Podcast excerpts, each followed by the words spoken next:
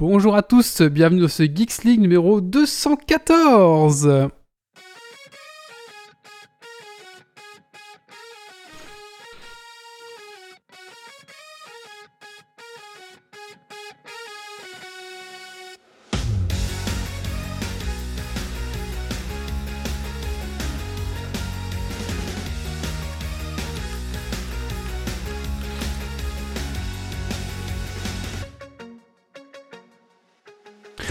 Bonjour à tous et bonjour à toutes, bienvenue dans ce Geeks League numéro 214 enregistré ce vendredi 5 mars 2021. Bienvenue à toi dans ton podcast tech qui sont la frite et la bière. Ce soir dans Geeks League, les news tech de la semaine. Ensuite, nous recevons Valentin qui est un ancien chroniqueur de, Geeks League et que nous recevons ce soir pour parler de Girorou. Ensuite, il y a notre ami Zito qui revient et qui nous parlera de la brasserie Brewdog. Ensuite, on parlera des sorties de jeux de société de la début d'année. Et puis, bien sûr, les coups de cœur, coups de gueule et le Dragon Quiz Point. Voilà, un podcast qui sera un peu plus court. Après, ça fait, je pense, euh, euh, 3 mois quand vous fournit des podcasts de 2h30. Donc là, je pense qu'il sera un petit peu plus court. Donc, bah voilà. Écoutez. Installez-vous confortablement dans votre fauteuil de train, de voiture, de bureau et monte le son.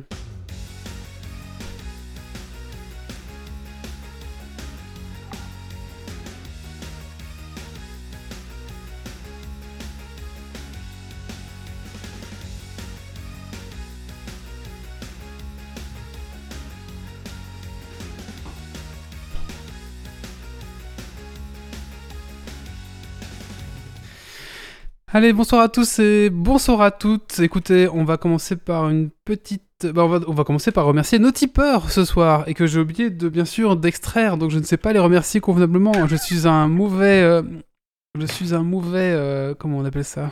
Un, Ouais, mauvais- tu nous donnes les accès, comme ça on puisse aller à extraire Mauvais baron. un mauvais baron, tout à fait. Alors, on remercie Dergonix, on remercie Rems, euh, on remercie Rems, on remercie Pirkens, on remercie, on remercie Gauthier Folzan, on remercie Et on remercie notre Jérôme. Alors, une petite note, c'est que pour les abonnés Tipeee, vous avez droit, et aussi au sub Twitch, mais ça, ça devrait être automatique. Vous avez droit à une, euh, à une channel euh, pour un peu les, VIP, on va dire, euh, du podcast. Donc, si vous faites partie de, ces gens-là, n'hésitez pas à venir me contacter bah, sur Facebook ou sur Discord, où vous voulez. Je vous donnerai les accès, euh, parce qu'en fait, il n'y a pas d'API euh, Tipeee, Discord pour faire ça automatiquement. Ça doit être fait manuellement, donc n'hésitez pas à venir me contacter. Et si vous êtes sub Twitch, là, par contre, ça devrait se faire automatiquement, parce que l'API a été configurée. Et merci Grégory, j'ai oublié aussi, pardon. Merci Grégory. Euh, voilà, donc bah, si comme eux, vous voulez... euh, bah, vous aimez ce qu'on fait et vous voulez nous laisser un petit pourboire, bah, c'est sur euh, fr.tipeee.com slash geeksleague. Voilà. Écoutez, on va tout de suite commencer ce podcast avec euh, l'accueil des chroniqueurs. On va commencer par notre invité ce, ce soir qui est Valentin. Bonsoir Valentin. Bonsoir à tous. Alors Valentin, il y a une chose qui n'a pas changé dans Geeks League, c'est la question qu'est-ce que tu as fait de geek ces 15 derniers jours?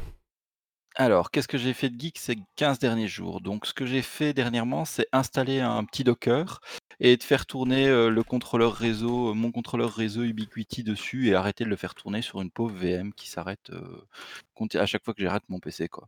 Et voilà. Merci. Ensuite, nous avons Doc ce soir. Bonsoir Doc. Bonsoir, bonsoir. Alors Doc, qu'est-ce que tu as fait de geek ces 15 derniers jours? Ben là, en ce moment, je suis en train de regarder pour éventuellement acheter un nouveau PC euh, suite à différentes annonces, on en reparle après.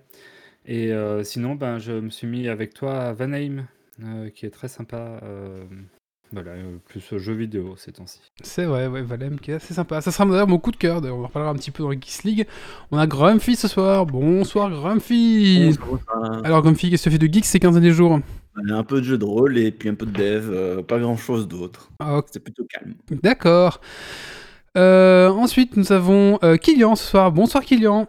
Salut, salut. Alors Kylian, qu'est-ce que tu as fait de geek ces 15 derniers jours? Euh, comme d'habitude, du jeu de société, beaucoup de jeux de société, un tout petit peu de jeu de rôle avec Cyberpunk et euh, j'ai commencé quelques séries euh, sur Netflix, dont euh, Tribes of Europa, qui est pas mal, qui fait penser un peu au jeu de rôle des Genesis. D'accord. Nous avons euh, Doc ce soir. euh, bah, pardon. Excusez-moi. Yves ce soir. Bonsoir Yves. Alors qu'est-ce que tu as fait de... Bonsoir tout le monde Je pensais à Doc Canard, c'est pour ça que j'ai dit... Ah oui, oui. Oui. C'est genre un rem- un remanent de jeu de rôle. Grandeur nature, hein, attention. On va en refaire. Alors, euh, Euh, qu'est-ce Qu'est-ce que j'ai fait de geek? Oui. Ce que j'ai fait de geek, eh ben, euh, écoutez, j'ai euh, terminé la campagne principale de Kingdom Come Deliverance, hein, dont j'avais parlé la dernière fois. Euh, c'est un jeu terrible, il faut vraiment que vous y jouiez hein, si vous n'avez pas encore commencé. Et nous avons enfin Zito ce soir. Bonsoir. Bonsoir. Alors, qu'est-ce que j'ai fait de geek euh, cette semaine? J'ai fait un, un- un achat un peu impulsif. J'ai acheté un jeans Batman. Euh, ça mérite d'être signalé. C'est quoi un Euh, jeans Batman? On veut Ah le bah, voir. oui, je le porte. Tu veux que je me lève, que je monte mes fesses, il n'y a pas de souci. Il y a quoi Il y a, Euh, un- Ah, Il y a quelques, dé- il y a quelques Il y a détails. une poche cachée, il y a une batte, il y a une batte braguette. poche. Il y a une batte braguette, il y a, il y a tout. Non, non, c'est un truc 100% geek. Euh, je, Est-ce je que tu as un slip partagerai sur- Robin pour aller avec Euh, non, non, non, mais Robin est sur, euh, est sur la poche arrière. Euh, je le partagerai sur, sur le Discord. Alors, je, de- je suis très curieux de voir ce jeans Non, Batman. non, il est tout à fait portable. hein, C'est quand même quelque chose de raisonnable, mais moi, je je suis assez fan. donc voilà. Et puis, ben, j'ai commencé aussi Tribes of Europa hier, donc j'ai pas encore vu grand-chose et c'est assez, jusque-là assez sympa. Après, c'est toujours un peu étonnant de- d'entendre une série en allemand. Moi, je trouve ça assez euh, particulier, donc euh, Ouais, c'est sûr. c'est des paysans. Ah, c'est une série? Je crois que c'était un jeu vidéo, moi. Putain, je suis Non, c'est une série. Ok, d'accord. je crois que c'était. Mais il n'y a pas un jeu comme ça, Europa, quelque chose? Ah si, Europa Universalis. Ah oui, c'est ça, en fait, euh, c'est ça, oui, c'est ça. Par contre, j'ai un, j'ai c'est- j'ai un petit écho, je sais pas d'où il vient, euh, les gars, mais j'entends un petit écho quand j'ose la voix. Donc je sais pas d'où ça vient, mais C'est- tu peux regarder. C'est pas moi.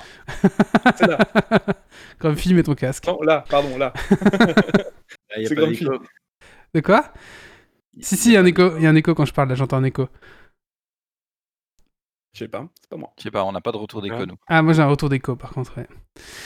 Et c'est quand C'est Et sinon, euh, bah, tant qu'on y est pour avancer un petit peu, et toi, Wally, t'as as fait quoi de geek ces 15 derniers jours? Euh, bah, j'ai pas mal bossé pour Geeks League, c'est-à-dire que j'ai fait des petites vidéos. Bah, je sais pas si vous l'avez vu juste avant, il y a une petite, petite vidéo intro qui s'est qui s'est fait. Ouais. J'ai un peu reposé sur des choses. Euh, on a essayé un petit peu.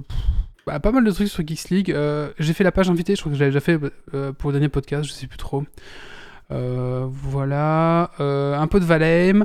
Euh, j'ai fait- j'ai refait toute ma domotique à la maison aussi, mais ça j'en parlerai dans le prochain podcast. Euh, on- euh, avec tous les outils Ikea, enfin les lampes, les machins Ikea. Bon voilà, c'est c'est pas mal, mais j'en parlerai vraiment. Je ferai un gros dossier détail dessus pour la prochaine fois. Euh, donc Il est présent la prochaine fois. Ah, ça, Voilà. ça, ça Imp- m'intéresse. intéressant. si ça peut vous intéresser, et je vais essayer un peu de pousser le concept un peu plus loin avec du FTTT, ce genre de choses, voir comment, qu'est-ce qu'on peut faire et un petit peu voilà.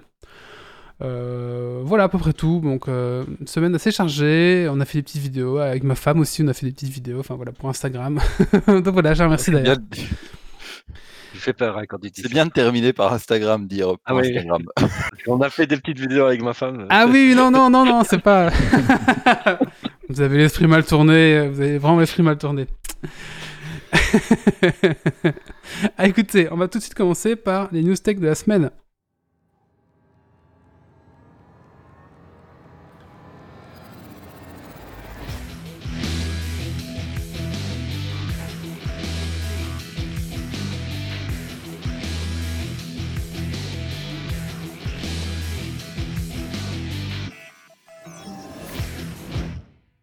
Twitter se transforme en OnlyFans.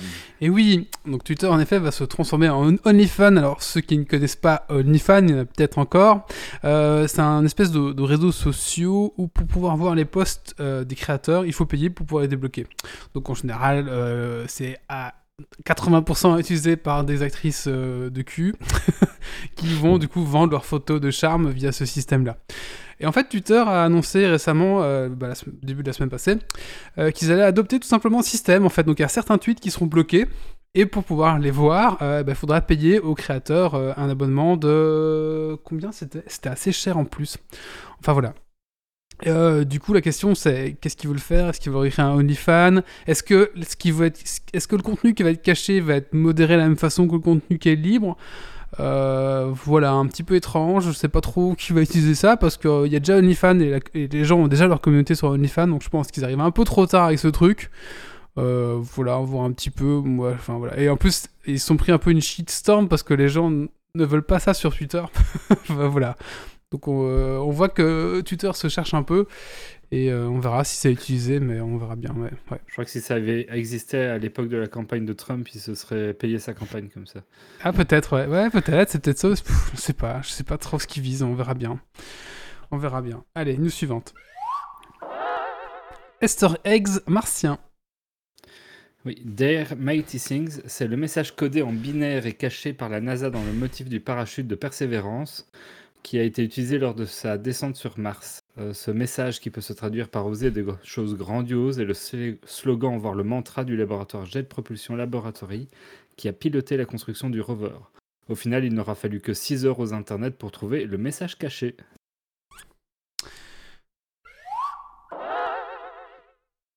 BFM TV sur Twitch et c'est là. Et c'est la merde, c'est le bordel surtout. Et il faut savoir que donc euh, cette semaine, donc euh, BFM est arrivé sur Twitch et euh, ils ont mis Margot Fourville, donc ben voilà, désolé pour elle, chef du service santé, animatrice de, la première émission sur Twitch. Et donc ça parlait du Covid, donc les gens pouvaient venir poser des questions sur le Covid. Le seul souci, c'est qu'il y a 22 000 personnes qui se sont connectées et le chat défilait à une, même avec le mode slow, le mode slow, le chat défilait à une vitesse incroyable et c'était insulte sur insulte, des bits en ASCII en répétition. C'était que des bits, des machins, des trucs en ASCII. Et la pauvre Margot, bah, elle essayait de tenir la barre comme elle pouvait, mais la barre qu'elle prenait l'autre partout. Euh, Donc euh, voilà. Après. euh, je- ils étaient pas du tout préparés quoi. Ils avaient pas de modérateur, ils avaient pas de bot. Parce que franchement, les bits en ASCII, euh, tu peux très très vite les supprimer avec un bot. hein. Euh, Enfin voilà, donc je sais pas trop. Est-ce que c'est parce que Margot là voulait y aller, ils ont dit bah démerde-toi, tiens vas-y et puis on verra bien ce que ça fait, ou est-ce que c'est un premier jet pour voir un petit peu. Après il est venu mon monde, on verra bien. Mais en tout cas ça montre que bah, les... on a déjà parlé de TF1 et la semaine passée voulait s'y mettre. Il y a Arte aussi qui va venir avec un... une belle série sur les jeux vidéo d'abord qui s'appelle ah, j'ai oublié le nom. Arte qui se lance aussi.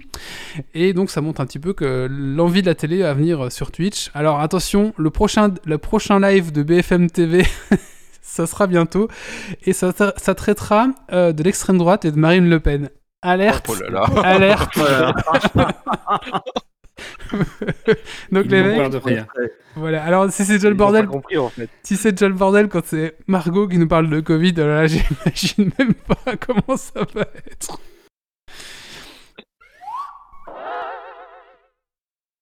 Joyeux anniversaire Arthur Dent. Le guide du voyageur intergalactique H2G2 pour les intimes fête ses 30 ans.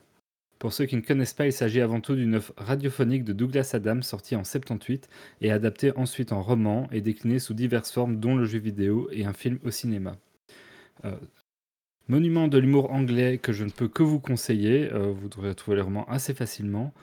Et pour l'occasion, la BBC ressort en HTML5 un jeu initialement sorti en 1984 et qui, à l'époque des 20 ans, avait été adapté sur Flash, mais Flash ayant disparu, il a fallu trouver autre chose. C'est un jeu textuel à l'ancienne où il vous faudra écrire vos actions euh, en anglais, du coup, pour survivre à l'aventure. Vous pouvez y aller. Yes are the loser. Yes, we are the loser. En effet, une news de Rems qui est sur notre Discord. Euh, parce que vous pouvez aussi nous partager des news qu'on communique après ici. Vous voyez, c'est ça aussi Discord. C'est intéressant. Venez sur Discord. On va vous mettre le lien tout de suite euh, dans le chatroom. Et ça sera bien sûr en commentaire de ce podcast. Euh, donc une news de Rems qui nous dit ben, voilà, que l'internet belge en fait elle fait partie du plus lent en Europe et le plus cher. Voilà, donc on se fait bien enfler. Voilà, il faut en moyenne 4 minutes et 7 secondes pour télécharger une heure d'un programme de streaming via le réseau belge. Euh, voilà, bah écoutez, euh, j'espère que la fille. Alors, il faut savoir que la 5G va pas résoudre la- vraiment la même chose parce qu'on va commencer seulement à, à, à déployer fin 2023. Donc, imaginez bien que les, les, les- les régions un peu recluses n'auront pas Internet, n'auront pas la 5G avant au moins 2026. Euh, donc, euh, bah voilà, la Belgique, hein, super. Donc, je pense que comme Yves euh, investissait dans Starlink, c'est maintenant, c'est la précommande est à 90 euros. Je pense que c'est le meilleur moyen pour avoir un internet, internet rapide en Belgique. Ah, surtout que ta Après- 5G, euh, tu vas la payer en Belgique. hein. Après, il faut quand même dire quoi. euh, ça dépend un petit peu comment tu classifies les choses parce que par rapport à d'autres pays, on a peu de zones blanches. ce qui est quand même assez exceptionnel. On est un des pays les mieux couverts. Ouais, aussi. Il y a moins de Oui. surface aussi. Ouais, mais le, le souci, c'est que le souci, c'est qu'il y a des zones qui sont couvertes, enfin qui sont dominées par un seul fournisseur aussi. Ah oui, ça c'est la merde, ça c'est la Belgique. Euh, faut Voilà. pas exagérer non plus. Mais oui, je suis d'accord que la plupart des gens ont quand même une VDSL, voire une VDSL 2, donc ça va. Mais euh, enfin voilà, quand on compare comme des pays où en France ou au Luxembourg où la plupart des gens ont la fibre, bon en France il y a des zones blanches, mais qui sont couvertes par d'autres systèmes qui permettent d'avoir quand même des connexions correctes, euh, telles que le satellite ou quoi. Et ici, on, c'est un peu plus compliqué quoi. Ou la Finlande avec un autre podcasteur très connu euh, qui a la fibre en plein milieu de nulle part. Ouais. Après, il y a des pays où c'est un droit hein, d'avoir Internet. hein. Mais, euh, mais Patrick Béja, c'est pas un système avec une immense antenne satellite et après, du coup, ça repart en fibre dans les baraques autour? Je sais pas, mais il avait déjà parlé que c'était une, euh, c'était un truc spécial du gouvernement. Il a eu des aides pour ça. euh, Ouais, je crois que c'est ça, en fait. Ils ont mis des gros satellites. Et de ce satellite par la fibre, en fait, pour les villages, en fait. Et c'est comme ça qu'ils qu'ils- qu'ils vont fournir un peu. Il me semble que c'était un truc comme ça. Alors, je me trompe peut-être. Excusez. Possible. Mais je sais qu'il y a un des systèmes comme ça qui existent. hein, de... Faut qu'il vienne, comme ça il nous racontera. Mais oui, oui, oui, oui, oui. Mais le problème, c'est qu'ils travaillent pas le soir. Ça, il faut faire un enregistrement en journée. Voilà, c'est ça. Et nous, la journée, euh, ben. Ah, bah, Voilà. Amazon Prime Godwin. Nous y voilà, ces euh, Newstech ont enfin atteint leur point Godwin grâce à Amazon qui a dû revoir son nouveau logo, son nouvelle icône. En effet, il y a quelque temps, Amazon changeait son icône sur iOS et Android pour un carré brun euh, style carton et le fameux sourire de la marque avec au-dessus un petit bout de scotch bleu découpé en zigzag qui n'a pas tardé à rappeler la moustache d'un des pires personnages de notre histoire, Hitler, à la plupart des internets. Du coup, ils ont changé le bout de scotch, plus de découpage en zigzag, mais un scotch avec une coupure nette et un coin replié, et l'affaire était réglée. Il n'y a pas à dire, graphiste, c'est un métier. Eh oui, c'est un, métier, c'est vrai. Après, moi, je- j'avais pas tilté, hein, ça, bon. Vous reprendrez bien un peu d'ombre. Shadow PC est dans la tourmente financière et recherche un repreneur. En effet, la société n'arrive pas à dégager les investissements nécessaires pour accompagner sa croissance à l'international. Affaire donc à suivre quant au devenir de la boîte, de ses employés et de ses abonnés. Du coup, on va ouvrir une campagne Litchi pour m'aider à acheter un PC et me échapper à Shadow. Euh, comment ça, on n'est pas à l'apéro du catholique ça, déjà Tu ne mineras point. Amazon va sortir euh, des cartes graphiques RTX 3060 bridées pour le minage que les possesseurs Amazon que les possesseurs actuels se rassurent la marque a déjà indiqué qu'elle ne ferait pas de bridage rétro- rétroactif. Et c'est Nvidia pas Amazon je sais pas ce que j'ai fait. Pour les mineurs vous n'êtes pas oubliés pour autant car une gamme nommée CMP HX et dédiée à cet usage au minage a été également annoncée. Espérons que ça va rendre les cartes graphiques un peu plus disponibles l'instant, c'est compliqué. Ouais. Et alors, merci à Poyel, Rems euh, et euh, Zito qui est là pour leur participation au News, Tech. N'hésitez pas à venir nous rejoindre sur notre Discord, comme l'a dit un peu plus tôt Wally, à partager des news intéressantes avec nous. On les intégrera au moins en partie euh, dans les News Tech. Et il y a plein d'autres salons pour discuter. Vous ne pouvez y passer qu'un bon moment. Eh oui, eh oui. Alors, c'est parti. Maintenant, on va vous laisser 10 secondes si vous n'avez pas rejoint pour cliquer et nous rejoindre. On va se taire pendant 10 secondes, hein, bien sûr. Euh, Non, je déconne. Bon. Allez. On va pas y arriver. Bah écoutez, euh, c'est tout pour les news tech. Et bah, je vous propose qu'on enchaîne déjà avec un petit coup de cœur ou un petit coup de gueule. Et euh, ben, c'est Grumpy qui s'y colle.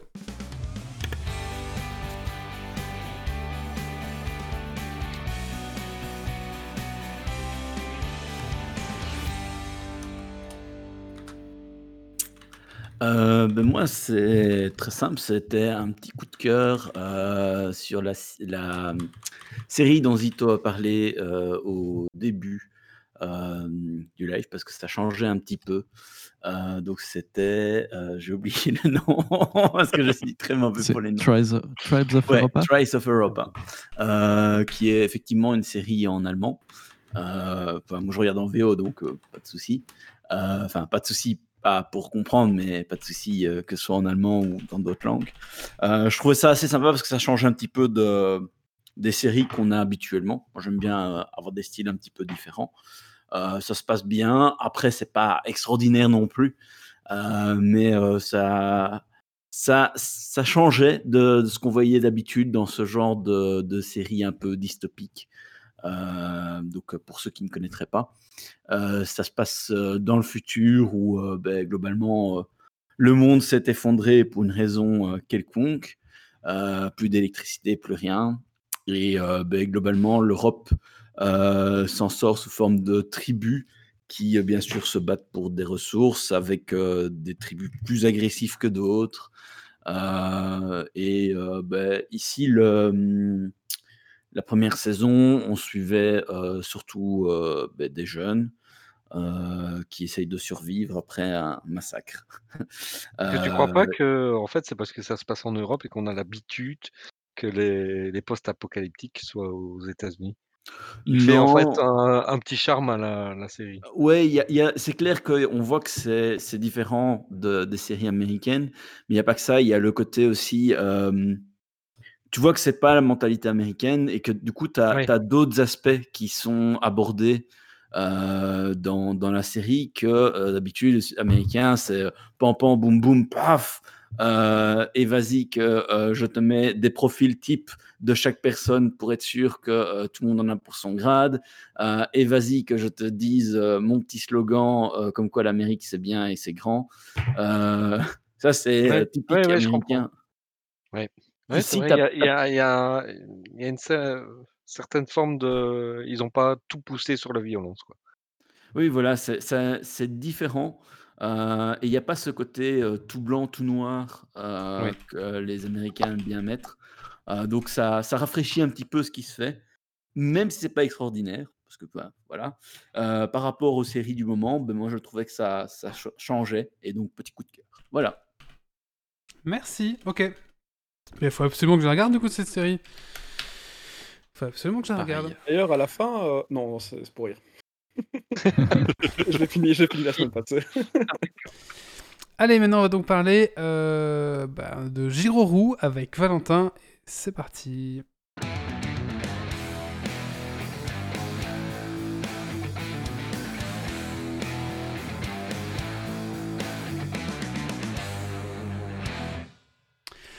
Alors Valentin, donc euh, on va te présenter d'abord. hein. donc tu es un ancien chroniqueur de Geeks League. Tu étais là au tout début de Geeks League. Est-ce que tu as fait l'épisode 1, 2, 3 Je sais plus maintenant. Euh, non, j'ai pas fait l'épisode 0, qui a disparu si je me souviens bien.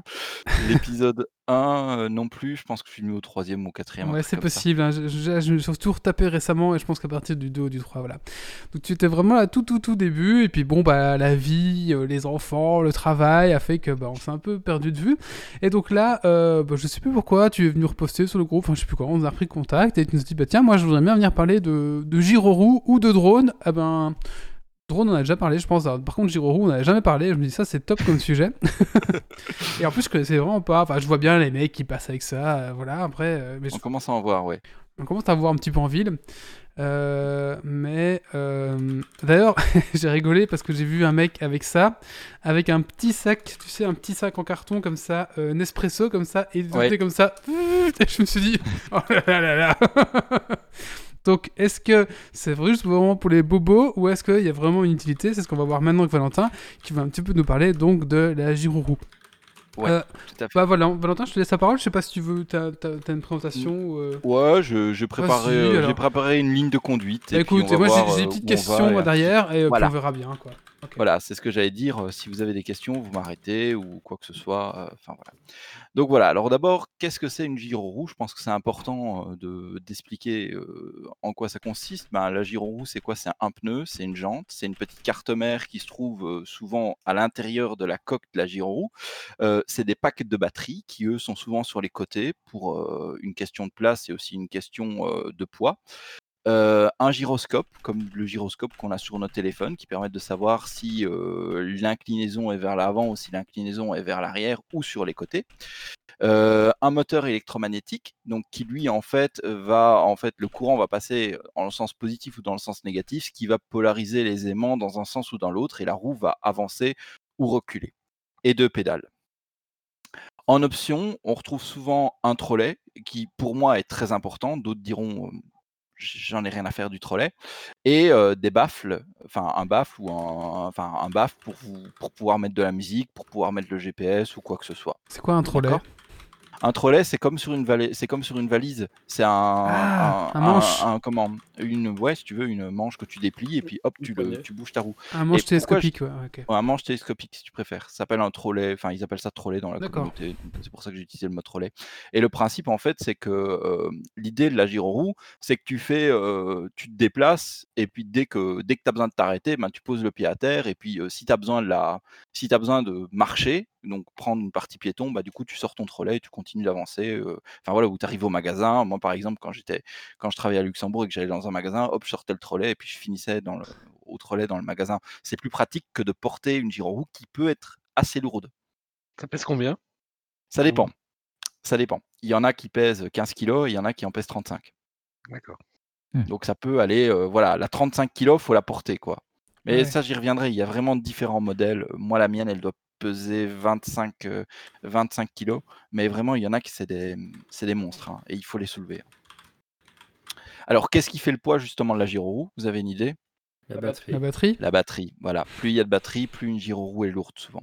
D'accord? Parce qu'après, le reste, la jante, etc., ils essayent d'utiliser des alliages qui sont légers. La coque, c'est souvent en plastique euh, avec un effet carbone autour. Donc, euh, c'est c'est assez léger. Euh, après, comment ça fonctionne en fait Donc, la gyroroue, vous l'initialisez. Lorsqu'on l'initialise, donc qu'elle démarre, en fait, le gyroscope va se mettre à zéro. Et donc, la roue ne peut plus aller vers l'avant ou vers l'arrière. Elle ne peut pas tomber.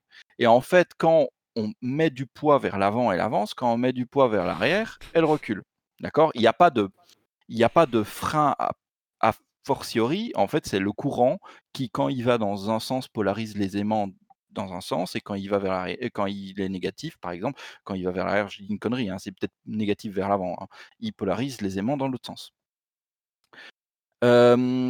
Donc, lorsqu'on se déplace, du coup, on va faire des, des mouvements de bassin, de bassin qui vont en fait poser le, mettre le corps en avant pour avancer et mettre le corps en arrière pour reculer. On va dire souvent que quand on veut reculer, on fait comme, comme si on s'asseyait. D'accord? Ensuite, c'est comme un vélo. Dès qu'on a pris un peu de, dès qu'on a pris un peu de vitesse, eh ben comment, comment est-ce que je veux dire, l'horizontalité se fait tout seul. D'accord? Pour ce qui est de tourner, c'est assez simple. On fait comme, comme au ski. On ouvre les épaules à gauche ou à droite. Et la roue va tourner avec le corps de la personne. Et en fait, ce qui se passe, c'est quand on ouvre les épaules à gauche ou à droite, on a un pied qui se fait le et l'autre qui se tend. Donc c'est pour, ce- c'est comme ça qu'on arrive à tourner. D'accord? Après, quand on a de la vitesse, on n'a plus besoin de faire ce mouvement parce qu'il suffit de pencher comme sur une moto et du coup la roue va prendre les, va prendre les courbes de la route. Quoi.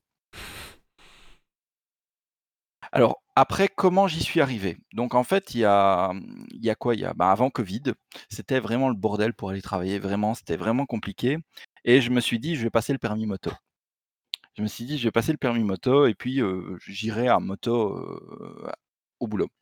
Et je me suis vite rendu compte que gérer ma fille, la moto et donc la voiture, parce que je ne peux pas prendre ma fille sur la moto, bah, c'était impossible. Donc du coup, je me suis orienté. C'est vrai que j'avais envie depuis très longtemps de faire de la gyro rouge. Je voyais des gens qui en faisaient, etc. Je trouvais ça génial. En plus, j'adore le ski.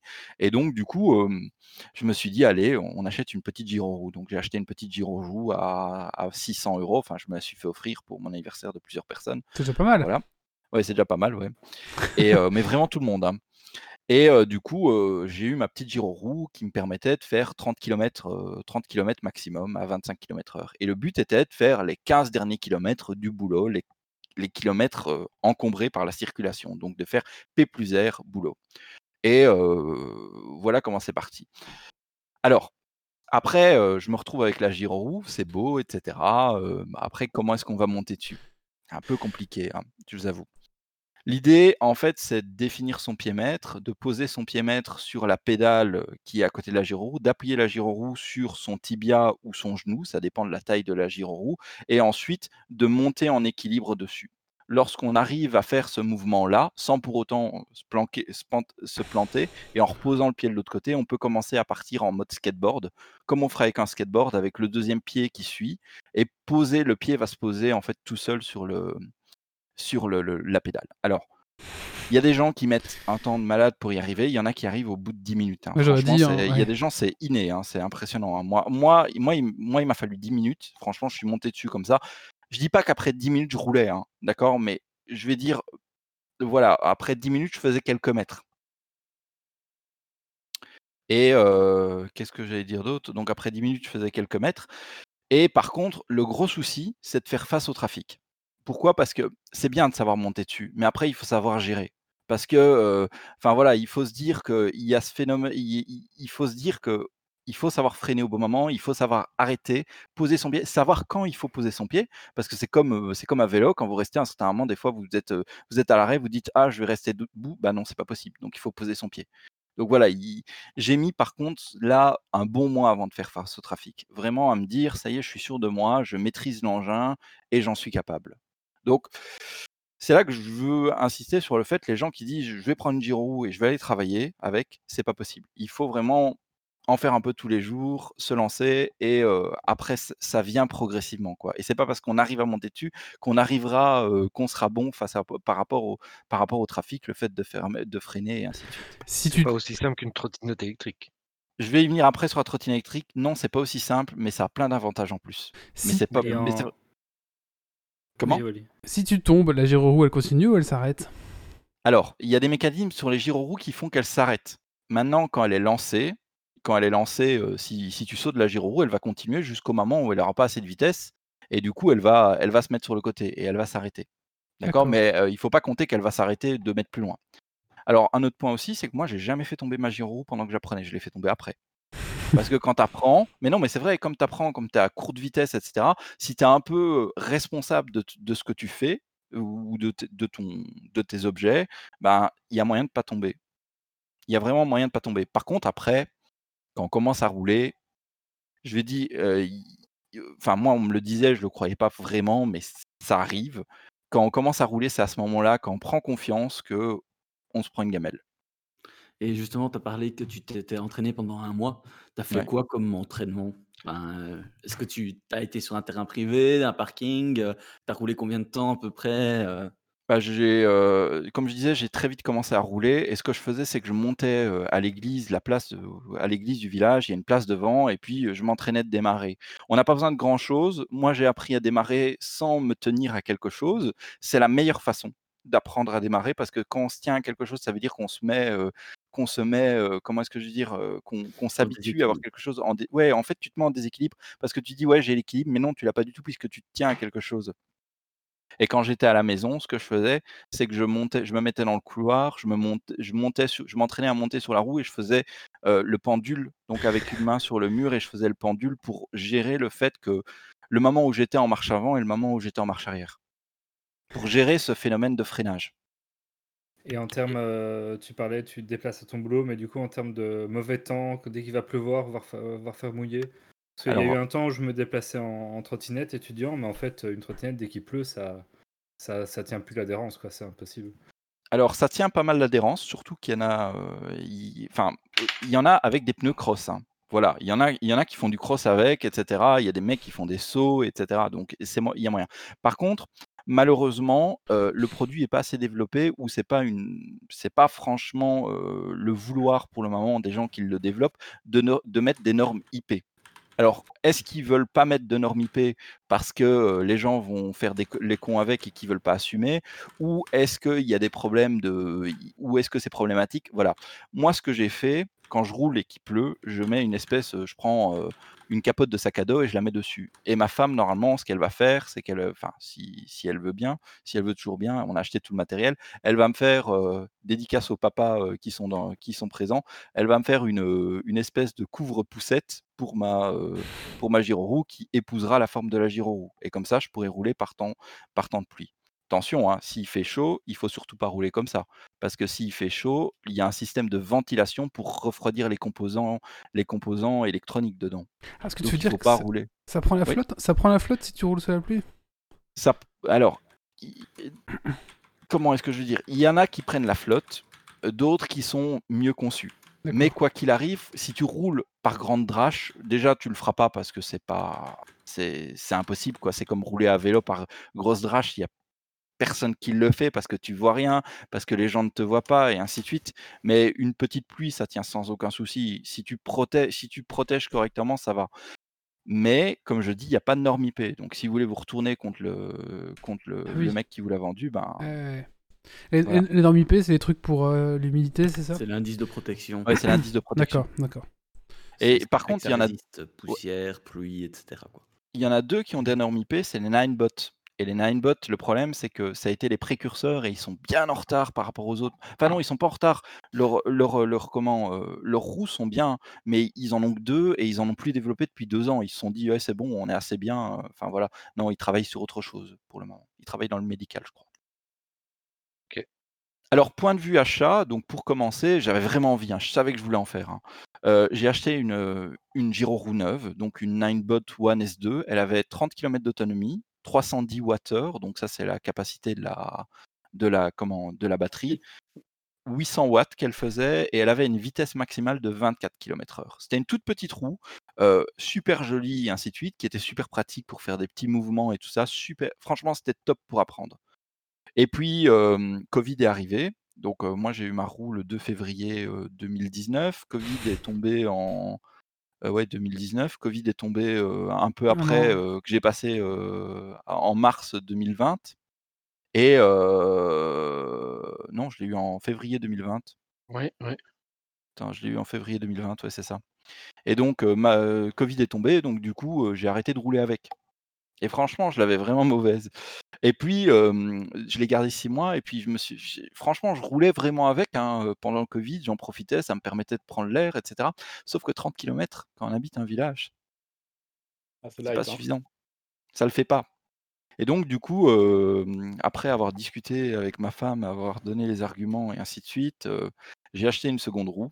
Euh, donc là, j'ai pris une Kingston après six mois, qui elle, c'était une KS16X qui faisait 2200, qui fait 2200 watts, 1590 Wh et une vitesse maximale de 50 km/h. 50 Ouf. Ouais. Ouais. Et là, celle-là annoncée, elle fait 120 km, mais je fais jamais 120 km. Là. mais par contre, j'arrive à faire 70-80 km avec en une charge. c'est c'est ça le truc, en fait, on a tous l'image de cette Giro qui est un jouet, parce qu'on a l'image des, des trucs latéraux, c'est des jouets. Là, quand on annonce dé- déjà 30 ki- pour l'entrée de gamme 30 km, mais c'est juste impensable. Et alors, on parle de la, on parle de la- alors là 50 km/h avec une autonomie de 120 km. Et, c'est pas la plus puissante. Hein. et c'est pas la plus puissante. Et j'ai vu des CSX sur internet euh, qui avaient 60 000 km au compteur. Mais C'est Ah pas oui. un jouet, ça marche. Ça ah non, fran- truc. franchement, pour moi, maintenant que je roule là-dessus, c'est le moyen de déplacement du futur. hein. D'accord, c'est un moyen de déplacement une personne, mais franchement, c'est tu passes partout. Mais- Je passe dans les bois, je passe dans les cailloux, etc. Tu peux pas faire ça avec toutes, mais à partir du moment où tu prends une roue d'une certaine taille, elle passe les obstacles. Je monte, je descends les trottoirs. euh, Il y en a qui descendent les escaliers avec, j'en suis pas encore là, mais voilà. euh, il y a Malévrant sur le chat qui demande si t'as le casque obligatoire du coup, parce que 50. euh, non, comme à vélo. C'est comme à vélo. Le casque n'est pas obligatoire. Attention. Tu as des équipements à conseiller peut-être de sécurité. Oui, parce que- Ouais, ouais, alors, ouais. On, on y vient, c'était mon Ah d'accord, d'accord, d'accord, d'accord, d'accord. Pour moi, on roule avec un casque, on roule avec des genouillères, comme on roule avec des genouillères, on roule avec des coudières. Skateboard. Et euh, oui, comme un- justement le skateboard longue, les longboards là de descente, c'est un bon exemple, c'est le bon, le bon équipement. Maintenant, en Belgique, on ne peut pas rouler à plus de 25 km/h normalement. hein. D'accord? Sinon, tout véhicule au-dessus de 25 km/h doit être assuré. D'accord? Alors, c'est toléré qu'elle ne soit pas bridée. Parce qu'il y a un bridage, euh, il y a un bidrage software, donc ça c'est ça c'est toléré, il n'y a pas de souci. Mais euh, voilà, si vous faites prendre à plus de 50, euh, si, Si vous faites flasher, euh. 25, euh, voilà, ça peut vous tomber dessus. À 120, voilà, c'est toléré, trottoir mais- avec ça. Comment? Oui, non, bah voilà. En Belgique, c'est ça l'idée. C'est que c'est- c'était un truc de la fin. Je descends du coup dans mon. Je savais que ça allait arriver, donc je m'étais un peu préparé. Euh, en Belgique, la loi, c'est 25 km/h. On est toléré comme un vélo. C'est la même chose. On doit prendre les pistes cyclables, on peut pas rouler sur les trottoirs et ainsi de suite. Mais c'est toléré de rouler à 6 km/h sur les trottoirs. Donc vous pouvez monter sur un trottoir ou quoi que ce soit et rouler tout doucement à la vitesse d'un piéton. Parce que vous avez cette possibilité-là. hein. Vous pouvez vraiment vous rouler presque à l'arrêt. hein. Au pas Luxembourg. Trop, Ouais. trop foireux sur les trottoirs. Enfin, parce que en Belgique, il y a quand même pas mal d'endroits où les trottoirs sont. Allez, pas très plats, quoi.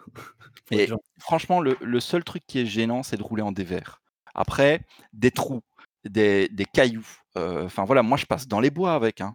Je roule dans les bois. Le il faut pas qu'il y ait, heu, il faut pas que ça soit, heu, faut pas que ça soit humide, détrempé, heu, où il y a de la boue et cetera ou du sable, ça passe pas. Mais si si c'est une route de bois avec, heu, des petits des petits, des comment, des branches, ou des des petits des enfin je sais pas moi 5 Des petits cailloux, 5-10 heu, centimètres, je passe au-dessus ouais. quoi, il y a pas de Oh souci, hein.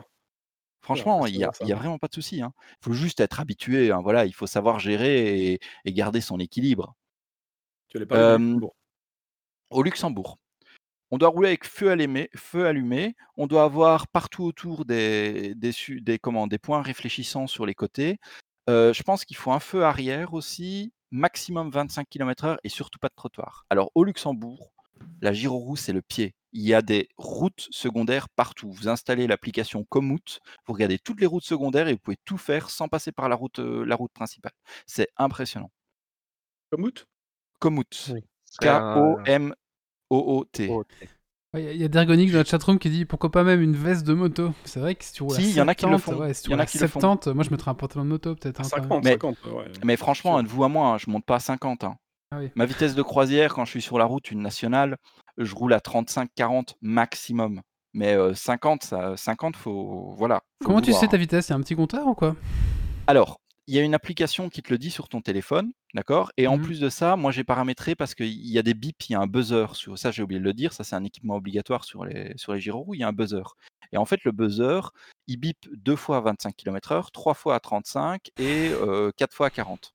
Et donc comme ça, je sais quand j'atteins une vitesse, quand j'atteins une certaine vitesse. Cool, ouais. En France, 25 kilomètres/heure seulement en agglomération. Il est interdit de rouler hors agglomération. On peut pas rejoindre 2 villages avec, c'est comme ça. Heu, interdit les trottoirs aussi et enfin tu voilà. peux pas prendre les donc tu peux pas tu peux pas relier 2 villages avec ta roue? Donc tu peux Non. pas prendre les chemins de campagne? En France, les EDPM, donc les les les comment, les véhicules, Ouais. type, heu, comment, trottinette électrique et tout ça, tu peux pas rejoindre 2 villes. Tu Mais peux pas rouler si sur une nationale avec. cyclable? Heu, je pense que non, non plus. C'est vraiment en France en France, ils sont en train de tuer les, heu, tuer ce type de ce type de moyen de déplacement, hein. Mais les Ah, flics c'est sont vraiment attentifs à ça parce qu'entre la loi et ce qu'ils vont, vont vraiment t'arrêter de faire chier avec ça, Je pense qu'à Paris, peu, à Paris et les alentours, ils te feraient chier parce qu'ils en ont marre de voir, heu, de voir ce type de véhicule qui parce que c'est vrai, hein, enfin, quand tu vois les les trottinettes Lime et cetera, les gens, c'est des cons, hein. Ils les placent n'importe où. Tu sors devant chez toi, tu te pètes la gueule dessus.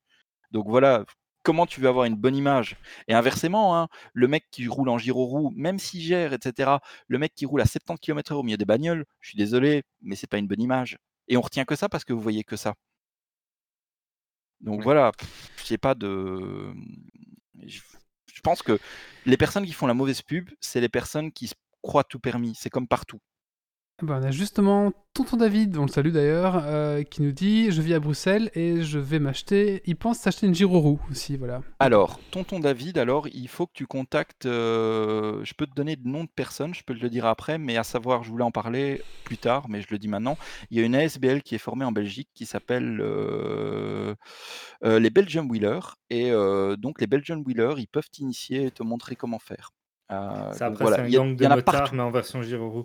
Il y en a partout des Belgian Wheelers Ils euh, ont des blousons de cuir avec des, Mais en avec des fait, têtes de mort au-dessus de la Giro. Non, non, pas du tout. Franchement, ils sont tous super sympas et ils organisent, heu, ils organisent 2 fois par an des feux des des comment, heu, des gros événements où tout le monde peut essayer plein de ils en ont plein différentes en plus parce que les gyroroues, faut tester et savoir laquelle te convient. Et donc du coup, je disais, va voir les Belgian Wheelers, tu tapes Belgian Wheelers sur le site, le gars il s'appelle, le gars qui qui gère au-dessus, il s'appelle Cosmo, il est super sympa, il te renseignera des gens et cetera. Oui, je suppose qu'à Bruxelles, il doit y avoir des gens en plus, ouais. Ouais, Qu'on fasse ouais. un costume de R2D2 Valentin. à cet homme pour carnaval. Est-ce est-ce que le fait que tu as vu qu'un mois finalement de traf dans le trafic, est-ce que, maintenant, je veux dire à la campagne, il n'y a pas beaucoup de circulation. Est-ce que durant le mois que tu as vu, dans le trafic, est-ce que tu te sentais en sécurité parmi toutes les voitures? Heu, relativement, ouais, quand même. Relativement, que relativement. Maintenant, moi, j'ai pas trop de j'ai jamais eu de problème d'appréhension à vélo, donc ça joue peut-être aussi, mais je sais qu'il y a vraiment des gens qui ont peur. Et pour moi, de de vous à moi, hein, les vélos ou les personnes, les les les comment comment ça s'appelle ça? Les usagers faibles, ils doivent prendre leur place sur la route. Je suis Oui, désolé, oui. mais tu dois pas, tu dois pas vivre sur le côté et te dire: «Ouais, je vais peut-être me faire écraser ou quoi». Moi, moi, quand j'arrive à un carrefour que je vais tourner, je mets bien que je vais tourner, je me déporte au milieu, je me déporte au milieu de la route une première fois bien avant pour que, voilà, ils sont au courant et puis je me mets ensuite sur la gauche. S'ils veulent, ils peuvent me dépasser. Mais voilà, je pense qu'il faut bien utiliser la route et bien faire comprendre qu'on est présent, quoi. Ouais. Je posais la question pour Ouais. tonton David qui va forcément, heu, être dans le trafic, heu, Mais à Bruxelles. Bruxelles à Bruxelles, il y a plein de il y a plein de routes, de parcs sur lesquels il peut, heu, il peut passer et ainsi de suite. C'est pas mal développé déjà, hein. Et en plus, il y a les il y a les fameuses, il y a les fameuses voies pour remonter les routes à sens unique pour les cyclistes à Bruxelles. Et ça, c'est vraiment top. j'ai eu l'occasion de rouler en en trottinette électrique, dans dans Bruxelles, bah, à l'époque où j'allais toujours à Bruxelles. Heu et c'est vrai que, enfin, à partir du moment où tu montes quand même sur une route, heu, où tu as des des des voitures, tu as des bus, où tu es tu es quand même très, très faible avec tes toutes petites roues, tu te sens quand même très, très vite, heu, mal à l'aise et j'imagine que la Giro Roue a au moins cet avantage d'avoir au moins la la grosse roue, heu, parce que ces ces petites roues, heu, ultra glissantes, ultra, heu, ultra dangereuses, c'est vraiment en plus un un danger supplémentaire et alors une fois que tu montes un petit peu en vitesse, tu te sens vraiment tout de suite, heu, en danger, quoi. Moi, je trouve, heu, très rapidement, heu, tu sais pas Mmh. t'arrêter comme ça, quoi, hein. Ouais, mais non, tout à fait, tu as raison. Avoir des grandes roues, c'est un c'est une facilité pour passer un obstacle, donc des pavés ou quoi que ce soit ou même un trottoir et c'est aussi une une autre facilité, c'est qu'en fait, l'autonomie il y a moins de frottement, donc du coup, l'autonomie, il a pas besoin de elle a pas besoin de tourner plus vite et en plus de ça, il y a moins il y moins d'accroche. Donc du coup, on a plus d'autonomie, on a en fonction des batt avec les batteries, on a plus d'autonomie. Il faudrait des trottinettes avec deux énormes roues. Bah, il y en a il y en a, ça existe, C'est vrai, hein, ça ça existe. Oui, Mais le problème et le problème et je enfin, je je vais l'aborder les trottinettes, je vais l'aborder après parce D'accord. qu'on fera un peu on discutera un peu là-dessus, mais je vous expliquerai et c'est mon ressenti, hein, c'est pas, heu, celui qui doit être applicable par tout le monde et pourquoi j'ai pas pris une trottinette surtout? Bah, moi, quand j'étais petit, j'avais des grosses roues, hein, sur ma trottinette. Les trottinettes hein. faites pour se déplacer, c'est des roues, Mmh mh. heu, déjà des roues Ouais. de ce diamètre-là, Puis quoi. tu peux passer sur des gros obstacles avec des des roues de gros diamètre aussi, Bon allez. donc avec des petites roues, tu te pètes, quoi. Alors, vas-y, Valentin. Vas-y, en fait, Ouais, moi le le point négatif des trottinettes de 1, c'est les petites roues. Donc les petites roues, même s'il y a des trottinettes qui sont surpuissantes et cetera et il y a vraiment des monstres, hein, qui montent à 90 kilomètres-heure et tout. Mais les trottinettes, elles ont des petites roues et du coup, tu ne peux pas passer partout. En plus de ça, la trottinette, c'est un encombrement. C'est, heu, enfin, je suis désolé, hein, mais la trottinette, quand tu la poses, tu dois la replier, tu dois la prendre à bout de bras. Si elle a de la ba si elle a beaucoup de batterie, elle est très, très lourde. Et l'autre point aussi, c'est que les trottinettes, elles sont beaucoup plus fragiles, hein, que ça soit à l'eau ou que ce soit à la casse, hein, parce que les petites vibrations sur les petites roues, heu, ou les systèmes, ils ils ont des suspensions maintenant, certaines ont des suspensions pour gérer cette partie-là. Bah, c'est plus comment est-ce que je vais dire? Il y a plus d'éléments qui peuvent, qui peuvent casser ou alors devenir fébriles parce que, bah, une trottinette que une trottinette qui a 2 heures et une trottinette qui a qui a, heu, 500 kilomètres, heu, je peux vous jurer qu'elle, qu'elle vibre, hein. Maintenant, ça se resserre, il y a des mecs qui sont donc voilà, pour moi la trottinette, je c'est c'est pas aussi c'est pas aussi maniable, c'est pas transportable, il f enfin, ça prend de la place, heu, c pour moi c'était je voulais pas. Je voulais quelque chose de maniable, que je puisse déposer dans mon coffre, reprendre, poser sur le côté du bureau, heu, que je puisse, prendre dans une, je suis désolé, faire les courses avec une, une trottinette, c'est pas possible. Pour la trottinette, Le allez, allez voir les trottinettes off-wheel de. Là, les Euh. trottinettes, si vous voulez voir les les meilleures trottinettes pour, heu, qui sont c'est les Dualtron. Vous regardez les Dualtron, vous verrez les performances de ces machines. C'est énorme, mais c'est intransportable. La mettre, heu, voilà, heu, tu te casses le dos rien qu'en la mettant dans la dans dans dans le Ah ouais, coffre, ouais, mais tu peux faire des énorme. tu Ouais, peux faire des kilomètres du feu de Dieu avec, hein. Ouais, c'est déjà gros ça. Je regarde un petit peu, en effet, c'est 110, 130 km. Ah oui, Vitesse non, c'est Faut maximum. pas avoir peur, hein. Ah non. Et en plus, elles sont super bien pensées, elles ont des decks, elles ont des freins du feu de Dieu. Franchement, c'est des c'est des Ouais, engins de fou, hein. 130 km/h, ouais. Ouais, on est déjà à un autre niveau de la tro... Ouais, c'est déjà quelque chose. Sur euh, le hum, transport, justement, est-ce que tu as testé de euh, faire des parties, euh, de... parce que tu parlais que tu venais en voiture, puis tu prenais la Giroux, est-ce que tu as testé de aussi prendre les transports en commun sur une partie de ton trajet pour faire un mixte et voir un peu l'espace? Parce que je sais que suivant les transports que tu prends, c'est pas toujours facile de venir glisser des trucs? Bah, non, mais heu, enfin voilà, maintenant elle est a enfin je l'avais pas j'ai pas prévu de la montrer, mais je peux je peux montrer à quoi ça ressemble, mais que, en fait, ça va plus vite euh, Il, de il rester a sur pas la prévu de la montrer, mais il avait posé juste derrière lui quand même. Non, mais j'imagine que que- ça doit être. Il va pisser en Giroud. Non, mais j'imagine que ça doit être plus, plus, plus facile de rester en bus tout le long du trajet. Enfin, après, c'est aussi t'as il deux heures de route. hein. C'est vrai que. Il y a quand même des zones euh, que ça coupe à travers tout. euh. Ouais, c'est vrai. Le pauvre, là, on, on l'a. On l'a. on Voilà, à quoi ça. Enfin, voilà l'encombrement que ça représente. Ouais, c'est Alors, pour ceux qui nous écoutent, ça ressemble à une grosse roue. non, mais, Ouais. non, mais ce que je Ça ressemble à une valise. Ça ressemble à une petite rentre- valise de cabine. mon- ça se dépose sur mon fauteuil, ça se met entre deux, euh, ça se met entre deux meubles. euh, Enfin voilà, c'est. C'est un gros ça- aspirateur ça robot. Ça se glisse en dessous. Ouais. Ça se glisse en dessous d'un siège de transport en commun ou ça se met à la place des valises sur les endroits de transport en commun. C'est. Ouais, Mhm. c'est pas mal, ouais. Et du coup, la tienne, elle pèse combien de kilos, là?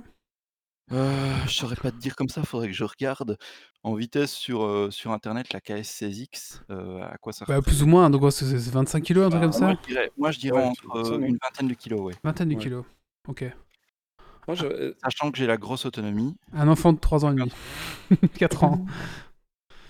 Non, mais j'ai vu une 23 vidéo d'un d'un Vingt- gars avec exactement la même roue que ça euh, qui, qui s'est tapé euh, depuis Paris. Il s'est tapé les 200 bornes en fait. Il a fait la, la charge totale de la batterie jusqu'au bout. Alors après, il roulait pas à 50 à l'heure, hein, il roulait à, à 15 km/h, je crois. pas- 24 kilos Il faisait. Il faisait attention à, à- à ne pas trop utiliser la batterie, mais 200 bornes quoi. Enfin, Avec la même que moi? Ouais. Ça, c'est bizarre, ça quand même, ça fait beaucoup. Le vent dans le dos, euh, il était à la panne. hein. retrouver.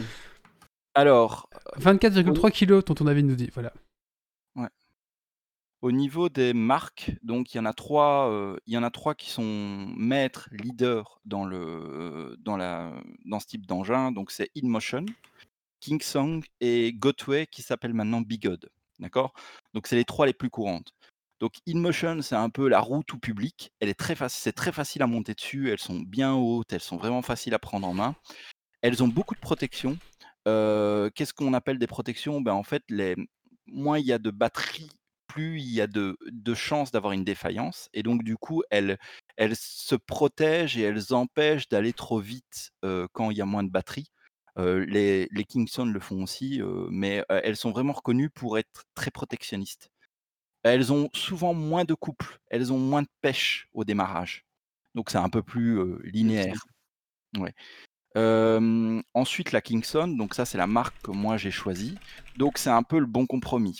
C'est voilà, c'est une roue qui a de la pêche, mais sans pour autant être une extrême, d'accord? Et par exemple, moi ce que j'aime, c'est que c'est une roue qui est polyvalente. Je peux la prendre pour aller faire les courses, je peux la prendre pour faire de la randonnée, je peux aller dans les bois avec. Donc j'ai vraiment ce côté-là un peu où je peux faire ce que je veux, quoi. J'ai une roue qui me permet de tout faire. C'est la Sherman Vétéran, 200 km. Voilà, ça c'est la ça c'est celle que je citerai après. Mais oui, c'est la Sherman Vétéran, c'est le monstre de 2020 celui-là. Ensuite, il y a Gotway Bigod, donc eux c'est un peu les précurseurs, c'est ceux qui dictent, mais eux ils travaillent la performance, c'est eux qui ont les plus qui vont le qui ont le plus de le plus de pêche, ils arrivent à monter à 90 km/h à vide avec certaines certaines roues, ils arrivent à avoir euh, enfin voilà, ils ont des roues, ils s'appellent j'en discuterai un peu plus tard, mais ils ont les monsters qui sont des roues de road tripper. Enfin voilà, ils sont c'est vraiment les précurseurs, mais par contre eux, on peut couper toute la sécurité et la roue peut se couper et puis c'est vol planer quoi. Voilà. Mais eux, on peut tout faire avec les roues. Il y en a qui font du slide, il y en a qui font. Enfin voilà, c'est les la, roues, euh, la Gotway n'a pas de la Gotway n'a pas de protection anti. elle euh, Si elle en a, mais tu peux les désactiver. Ah, on peut désactiver, d'accord. On peut désactiver. Les autres, tu peux pas les désactiver. Ok. C'est quand même plus prudent, c'est quand même plus prudent de pas désactiver quoi. Enfin, si on veut pas Mais- se montrer. Au fur et à mesure, en fait, on dit euh, dans le, on dit respecte la roue, elle te respectera. Et il y a beaucoup de gens qui fonctionnent comme ça et qui fonctionnent avec les bips, comme moi j'ai mis, et qui travaillent qu'avec les bips. Et ensuite, ils savent, ils savent eux quand, en fonction de la batterie, quand est-ce qu'ils doivent arrêter de taper dedans, quoi. Mais il faut être, enfin voilà, quand le moteur, si le moteur s'arrête, c'est vol plané, hein, parce qu'il y a plus cet arrêt, d'accord? Après, il y a un mec, je voulais en parler après, mais je vais en parler maintenant. Il y a un mec qui a fait le tour du monde avec une roue, il a jamais eu de cut-off. Donc faut pas être, euh, voilà, c'est, enfin, si tu respectes, eh ben, te- si tu respectes ta roue, t'as aucun souci. Voilà. Ça, c'est un truc de fou. Je vois des gens qui font des, des kilomètres et des kilomètres avec leur roue. Ah oui, Euh, je sais pas si tu vas en parler après. euh, non, va- après, ce sera par rapport au voyage avec ta roue, justement. Je sais pas si tu avais prévu ça dans ton. Si, je peux expliquer ce que j'ai fait. Donc, je finis la partie sur les grandes marques. Vas-y, oui, vas-y, euh, vas-y. Je voulais juste dire qu'il y a Ninebot Segway qui, ont été, euh, enfin, InMotion a été euh, les précurseurs, mais Ninebot Segway, ils se sont amenés, ils ont fait, ouais, nous on a fait ça, etc. Et ils ont sorti des roues du feu de Dieu. Si vous regardez la One S2 que j'ai achetée, pour moi c'était une des plus belles au départ. Elle est vraiment super pratique. Il y a la Z10 qui est énorme, on dirait la roue de Batman, et elle est géniale à conduire. Mais par contre, oh là là, qu'est-ce qu'il faut être il faut être à fond tout le temps dedans, mais elle est, enfin voilà, cette roue-là, elle a la norme IP, elle, elle a un bon kilomètre, elle a une bonne autonomie, elle a une bonne puissance et elle freine, elle a un, frein- un freinage assisté et, l'IP et la norme IP. Ils ont tout compris, ils ont déjà tout, tout dans leur roue, alors que la roue a deux ans. Elle coûte un bras, c'est ça? les caractéristiques. Non, non, elle Euh, coûte euh, moins cher que les autres en fait. La Z10, elle est quand même. Non, à- la, euh, la S2. non, la S2, ouais, c'est une des moins chères. C'est un bon compromis. moins chères. Pardon. Après, pour commencer, il y a toujours euh, la seconde. euh, parce que- euh, vous, vous, vous, vous, mettez dans, dans les comment, Belgium Wheeler, vous dites euh, voilà, je suis débutant, je cherche une roue. Euh, tout le monde vous en propose une et souvent les mecs, euh, ils ont des très bonnes roues parce qu'ils en ont fait attention et que voilà. C'est quand même des sacrés prix, parce que là, je vois comme des roues à, à 2000, 1500. C'est-à-dire, il faut vraiment être sûr que ça va être un moyen qu'on va apprécier et utiliser, quoi. La mienne- moi, la mienne m'a coûté 2000 euros. hein. Oui, c'est ce que je regardais. La tienne, c'est 2200, j'ai vu. Donc, il faut 200. vraiment être sûr que ce soit là sur le premier site que j'ai vu, quoi. Il faut vraiment être sûr que ce soit un moyen qu'on apprécie et qu'on qu'on- on sait manipuler, C'est pour quoi. ça qu'il faut essayer. Il Ouais. faut aller essayer. Mais après, euh, tu prends une InMotion V5, c'est euh, c'est eu- c'est à 500, 600 euros. Ouais, c'est déjà un budget. prends une One S2, c'est 500, c'est 500 euros. Et après, il y en a qui ont commencé. Il y a un mec, euh, j'ai j'ai dit que j'en parlerai à la fin. Bonheur sur scène, il a une, il a une chaîne YouTube, il est super suivi, etc. Il fait des tests sur tous les trucs électriques. Il est vraiment chouette. Il, il fait des trucs bien détaillés. Franchement, j'apprécie beaucoup. Le mec, il a acheté une roue à 85 euros, quoi, la première. Et puis il en a acheté une à 300. Et puis euh, assez vite, il en a acheté une à 1000. Et euh, enfin voilà, il a commencé Ah, comme ça. Bonheur sur scène, Ouais. c'est le mec qui a fait les 200 km avec Ouais, sa roue, ça. en fait. C'est Ouais. ça. Justement, c'est quoi les caractéristiques des roues? Comment est-ce que tu différencies? Parce que tu as parlé des systèmes de sécurité, tu as parlé euh, un petit peu de la puissance, de l'autonomie, de la vitesse, mais est-ce qu'il y a d'autres éléments qui permettent de choisir en fait? D'abord, pour choisir, il faut choisir avec l'autonomie. En fonction de ce que vous targetez, que vous allez faire comme trajet, c'est l'autonomie qui doit primer. D'accord?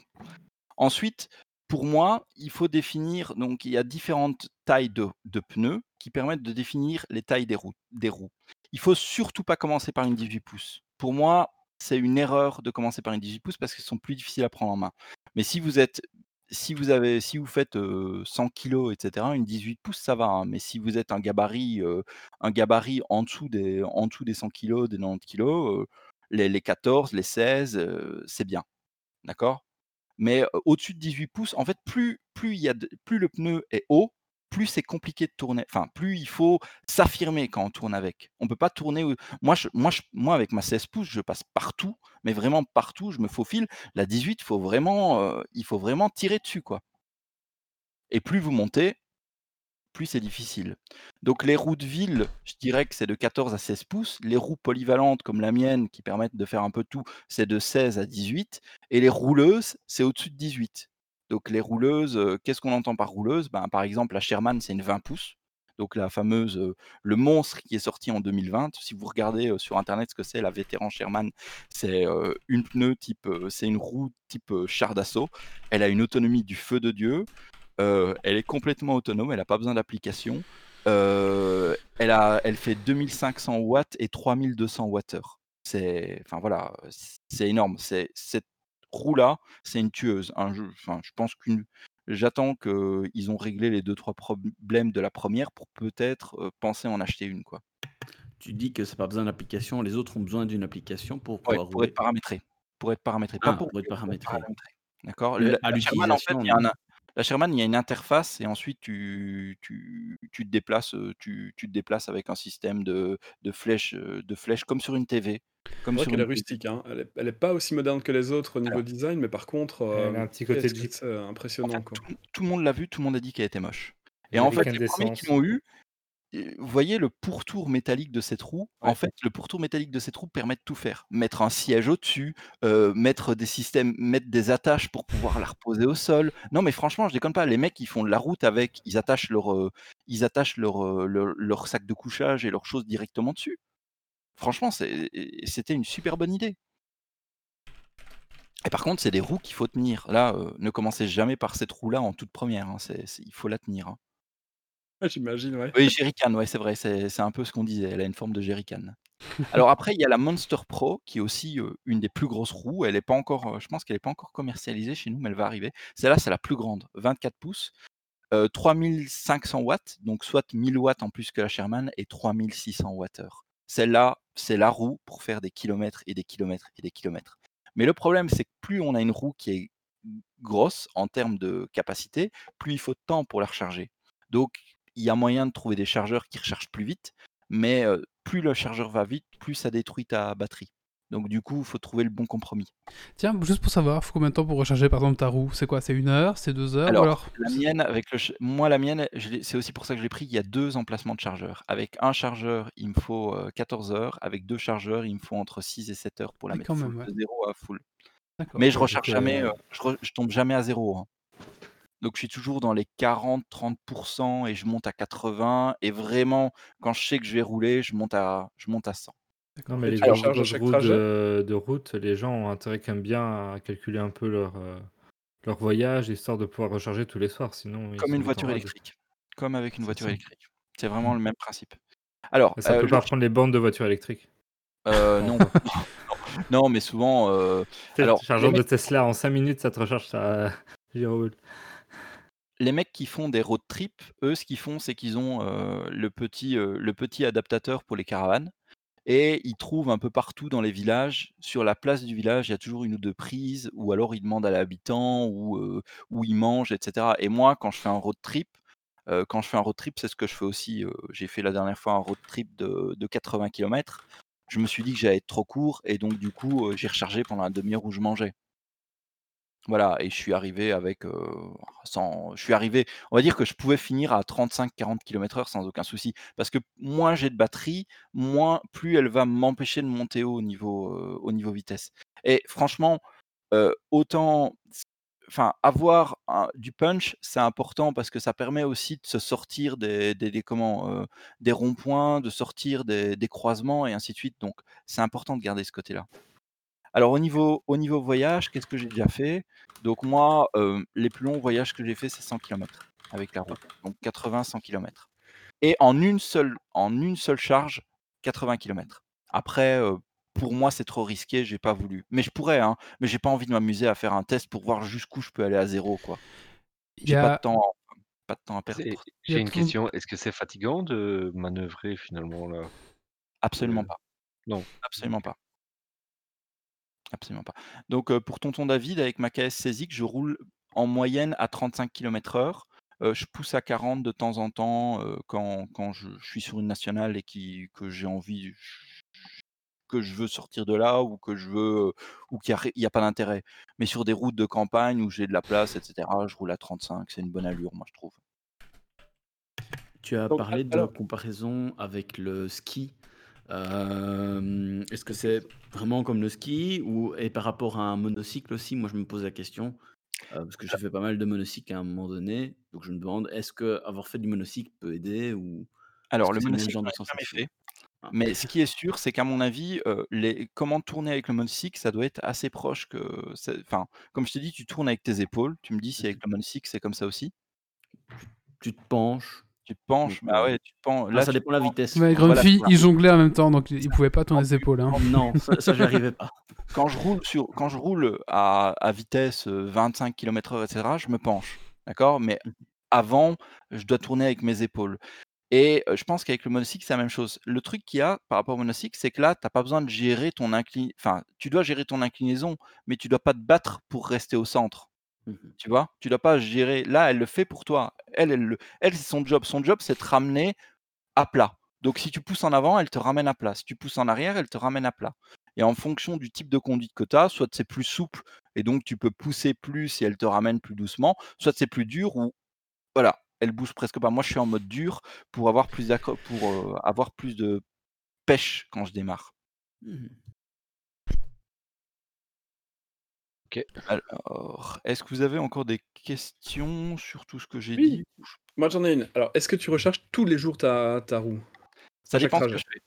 Si je fais des longs trajets, je recharge tous les jours. Donc là, par exemple, heu, ben, pour donner un exemple, on a été avec ma femme à Bruges et on est monté jusque Knokke. Donc il y avait 50 il y avait une soixantaine de kilomètres et j'ai roulé, heu, le soir et le lendemain. Bah, là, j'ai pas rechargé.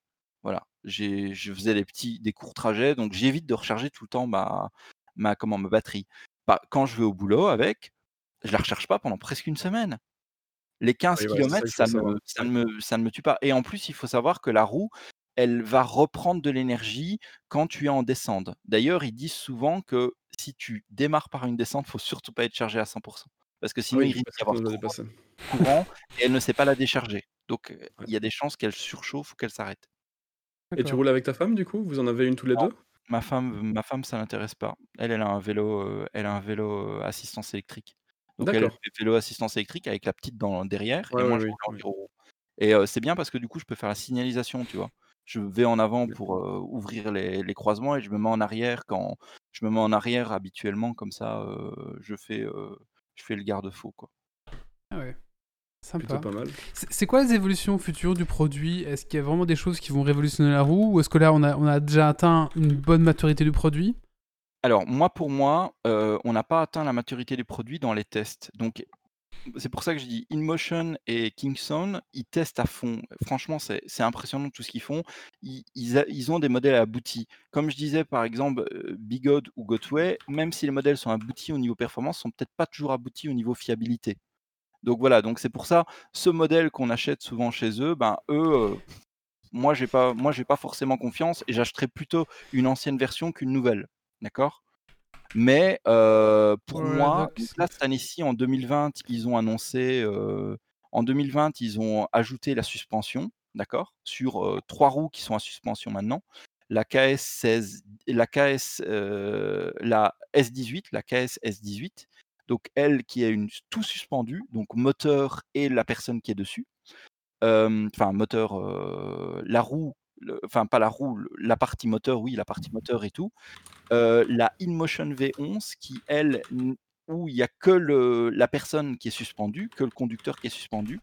Alors ce qui fait que la S18 fonctionne très bien partout et la InMotion V11 va rouler mieux pour des longs trajets et pas du bois et cetera. Parce que comme elle a ce phénomène, ça fait ça a tendance à avoir un peu ressort, donc ça ça absorbe les chocs, tandis que l'autre, elle absorbe comme un VTT et elle relâche et franchement, Inmo celle-là, elle est vraiment bien. Il manque juste un peu de capacité sur la S18 il y a, heu, 70 kilomètres maximum de de capacité.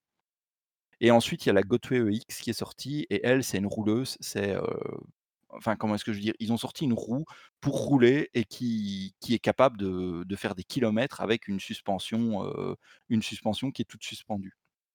Et heu, elle a elle a l'air vraiment top, mais par contre, elle est excessivement chère, hein. C'est des des roues à 4 000 €, hein. Ah oui, c'est cher, ouais. C'est le prix Là, d'une ouais, moto, ouais. ouais. Ouais, c'est un- ouais, ouais. Je- En tout cas, je suis étonné des prix. Je pensais pas que c'était aussi cher. En tout cas, pour les modèles les prix des bien. vélos? Ah mais les vélos, de toute façon, les vélos, c'est c'est 2 500 €, hein. Les Oui, vélos, un vélo, c'est 2500 euros. vélos électriques, c'est ça? Non, Vélo même un vélo normal, heu, un vélo un bon vélo, heu, c'est Ah oui, mais un vélo, un vélo le de, cycliste, c'est ça? Non, un bon VTT, re renseigne-toi, franchement, le C'est premier prix VTT, il commence à 800, comme une roue. Ah, Alors, tonton David, moi pour, moi pour une première roue, je prendrais pas forcément une suspension parce que j'en vois pas franchement, j'en ressens pas forcément l'utilité actuellement. Après, franchement, c'est top d'avoir une suspension, c'est vraiment chouette, mais moi je laisserais ces roues-là faire leur maladie. Parce qu'une suspension veut dire beaucoup plus d'entretien et beaucoup plus de réglage parce que la suspension, elle se règle en fonction de ton poids et comment tu veux donc si c'est une première roue, ne prends pas une suspension. Franchement, à ta place, je ne le ferais pas. Moi, j'en ai pas le besoin. Franchement, je je roule sur des pavés, je roule dans les bois et j'ai pas le besoin d'une suspension. Donc voilà, je je crois pas que c'est une bonne idée de prendre comme première roue une roue suspendue. Mais c'est parce que t'as en tout de 40 ans. Peut-être qu'après au-dessus. je rigole. Ouais, mais de toute façon, la meilleure de toute façon, la meilleure suspension, c'est tes genoux, hein. Ouais. Donc heu, tu roules pas droit, heu, tu roules pas droit bêtement, heu, mais voilà. Moi, pour moi moi, la suspension, même si c'était super attendu, c'est ça m'a pas changé la vie. Je préfère la mienne qui est super, par rapport aux roues à suspension qui sont plus qui sont de plus grandes, qui ont des plus grands, des plus grands diamètres, la mienne est beaucoup plus elle passe vraiment partout. J'ai pas besoin franchement, la mienne, je me prends pas la tête, je passe entre les piétons et cetera. J'ai vraiment pas besoin de réfléchir, elle est maniable à fond. C'est comme, c'est comme l'histoire, si on compare le 18 pouces avec le 16 pouces, c'est comme avoir des des comment, des hyper paraboles au niveau des skis et des paraboliques. Voilà, les hyper paraboles, ça tourne comme je ne sais pas quoi et les et les et les paraboliques, ben, voilà, il faut faut donner un petit une petite impulsion, par exemple. Du coup, est-ce que, il y a il y a déjà des des gens qui font un peu de sport extrême avec? Enfin, tu vois, des qui sautent dans tous les sens, Ouais, qui ouais, font tu as parlé de monter et descendre les escaliers, donc je je peux Oui. imaginer pas mal de choses. Oui, oui, non, il y en a des il y en a qui ouais. utilisent qui font dans des skateparks avec et tout et franchement, heu, ils font des trucs, c'est impressionnant, hein. Il y a les Electric Games, qui sont organisés tous les ans à en dans le sud de la France. Tu verrais ce qu'ils font, c'est waouh! Mais, après voilà, hein, franchement, chacun il y en a qui l'utilisent pour la balade, il y en a c'est en fonction de ce que vous voulez. Moi, je me veux pas faire ça forcément. Enfin si, je suis content de sauter un petit obstacle et de faire: «Ouh, c'est cool!» mais j'ai pas envie de vivre de j'ai pas envie de faire ça, moi, pour moi. Moi, c'est je me balade avec, je vais au travail avec et c'est un plaisir à chaque fois que je monte dessus. OK. En tout cas, ça je pensais vraiment pas que c'était aussi développé le la roue et que c'était aussi, heu, ouais. Ouais, Heu ça enfin voilà. et est-ce qu'il y a un est-ce qu'il y a un signe que vous faites quand vous croisez un mec, heu, en gyroroue, heu, comme les motards? Signe, mais heu, non, Il oui, lève oui. la jambe. Non, mais c'est vrai qu'il y a un effet de communauté, hein, tout à fait, hein. C'est il y a un il y a un effet de communauté, mais voilà, il y a pas de, mmh, non, il y a pas de chose. Tout le monde est sympa. Franchement, dans la gyroroue, heu, presque tout le monde est sympa. J'ai rarement vu quelqu'un après, il y en a qui qui se prennent la tête, hein, qui disent: «Ouais, moi, je suis le meilleur» et cetera. Heu, mais voilà, la plupart des gens sont vraiment chouettes et ont envie de partager. Donc on peut Alors conclure, c'est un vrai moyen de locomotion alors, vraiment. Pour moi moi, c'est un C'est pas moyen un de gadget, c'est pas un jeu pour enfants. Non, surtout pas. Surtout pas un jeu pour enfants et c'est pas, c'est pas à donner dans c'est pas à mettre dans les dans enfin, près des in dans les mains des enfants, quoi. Sauf si, on apprend on lui apprend correctement et ainsi de suite, mais faut pas offrir ça à votre enfant et lui dire, «Démerde-toi». Non, non, c'est pas enfin, voilà. Moi, c'est Alors si impressionnant, hein.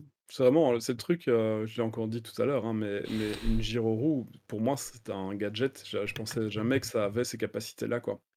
Même sur le plus bas modèle, dans quoi, ma tête, c'était pareil. Ouais, ouais. Mais après Alors Yves, heu, toi, à chaque fois qu'on reçoit un invité qui nous présente quelque chose, tu veux l'acheter. Alors est-ce que tu es la bonne personne?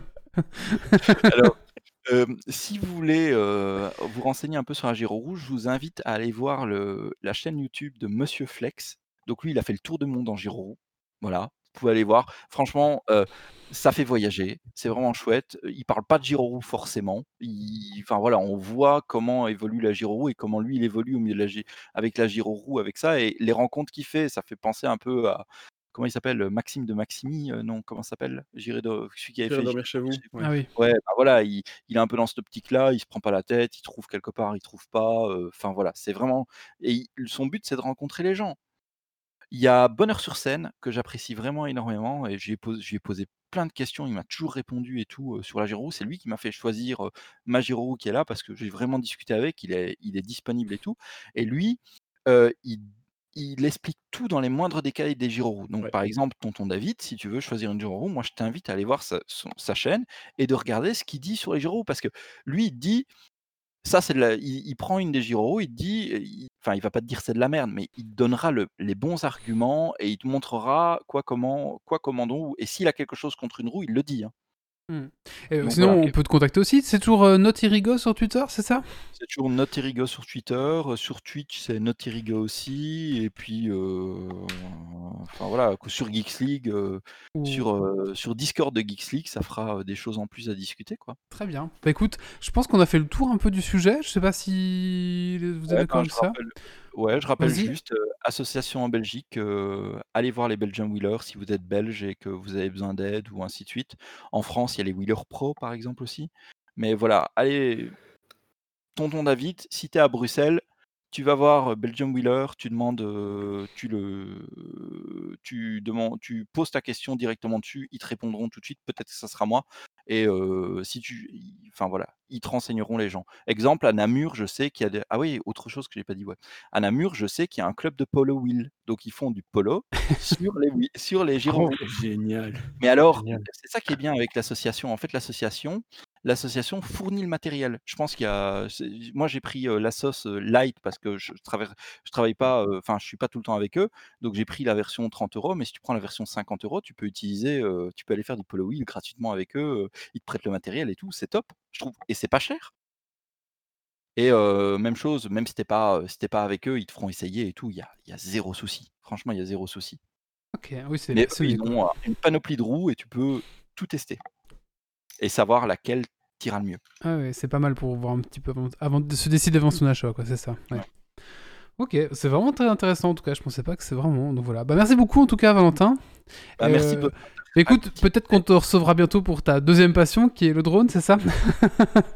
Ouais, bah c'est mes passions, euh, c'est mes passions euh, qui sont on- nées Covid, tu quoi. fais du, du drone drone ou tu fais du drone en mode euh, casque? Non, je fais du drone drone. Ah. Je fais du drone drone, mais euh, je vais, à mon avis, euh, Et il suit le drone en Je gyro. suis Grumpy. à mon avis, à mon avis, je vais partir en, je vais, je vais partir en FPV euh, dans pas Ouais. très longtemps, on Je, verra. je me t'ai dit qu'il fallait une fois qu'on invite. euh, je sais qu'en Belgique, il y a des associations. Oui, faudrait une fois Qui qu'on font ça, ouais. invite. Qui font des courses en, en, en vue Ah FPS. ben, moi, je euh, connais, de quel- drone. je connais quelqu'un. hein. On l'a eu sur le, le chat il y, a, il y a 15 jours. Ah oui, c'est vrai. Laurent Van Dragonbroek, Ok, qui, est, d'accord. euh, qui, qui est licencié, lui. hein. Il, a, il a sa licence pour pouvoir le faire voler des drones pro. D'accord. Il connaît très bien le milieu. Il a commencé, euh, il, a, il a ouvert le milieu, en gros, à l'époque où ça commençait en Belgique. Oui, on l'avait reçu dans un café numérique, non, il me semble? Hum, je pense. Ouais, il me semble aussi. que En tout cas, je l'avais croisé là, je pense, c'est possible. Ouais. Je Ouais. sais pas si c'est possible. Je sais pas. Si, si, c'est possible. Si, si, il était venu déjà. Ouais. Bah écoute, en tout cas, merci beaucoup, Valentin. Bah tu restes avec nous pour la suite, je suppose. Oui, bien sûr. Euh, Ah, moi j'avais une petite anecdote si vous voulez. Est-ce que vous voyez ce que c'est un, un se- oh, Le Segway, c'est un peu le même principe. Bah. C'est aussi un, Oui. truc. Et du coup, il y a un ancien chroniqueur qui était euh, euh, Calvin. On avait tous été au, au Center Park, vous voyez, et on pouvait payer. On avait droit à une, une activité gratuite, donc on avait pris le Segway. Et euh, Valent- euh, Calvin nous dit Ah ben je suis pas trop à l'aise là-dessus, machin. Il dit Bon bah c'est pas grave, on va quand même essayer. Du coup, du coup bah, vous savez, il y a les 10 premières minutes où on doit un petit peu voir comment ça marche, on se penche en avant, en arrière, tout ça. Et Calvin, il a, je sais pas, il avait un problème, il est moteur, je sais pas, il comprenait pas qu'en se penchant en avant. Et donc, on dit, il se penche en arrière, et du coup il va en arrière forcément. Et il y avait un ravin, mais genre euh, à, à 50 mètres, tu vois, très très loin le ravin. Et il allait tout doucement en arrière, et du coup il disait Mais Calvin, avance-toi, il fait. Oui, mais j'arrive pas. Et du coup, il, allait lentement vers sa mort, comme ça. Et à un moment donné, la monitrice de, de Segway a eu peur. Elle a elle-même couru pour aller le, le repencher en avant. Mais euh, c'est assez drôle de voir sa lente mort vers le ravin, tout doucement. Et il est passé à côté de nous. Et nous, on n'a rien fait. En fait, on s'est dit, c'est bon, il va s'en dresser, il va s'en dresser. Fait, Qu'est-ce que tu fais? Voilà. Mais euh, euh, autre anecdote euh, sur le Segway, vous savez qu'à Vresse-sur-Semois, vous pouvez aller faire des balades en Segway dans les bois. C'est top, je l'ai fait. C'est vraiment chouette. Ouais, c'est un, un mode de transport Ah oui. aussi sympa, le Segway. hein. C'est sympa. Ouais. Mais le C'est problème, c'est plus lourd, Segway- c'est. Ouais, Ouais, voilà, c'est lourd, ouais c'est ça. très lourd. C'est savez, vu euh, avec ça. Hein. Vous, vous savez que le, le mec qui a inventé le Segway, il s'est tué avec son invention. C'est quoi, ouais. Il est tombé dans le ravin. Oh, c'est c'est dégueulasse, mais Il est vraiment tombé dans un ravin. Marche ouais. arrière il avait aussi pris un Segway, un Segway 4x4. Non, non, il a glissé il est tombé dans Il le ravin. Ah merde, ah, ça c'est con Ouais. ça. Bah, écoutez, on va passer maintenant sur cette euh, fin. euh, on va passer euh, à un coup de cœur, coup de gueule. Euh, Kylian, tu t'y colles? Oui, ok.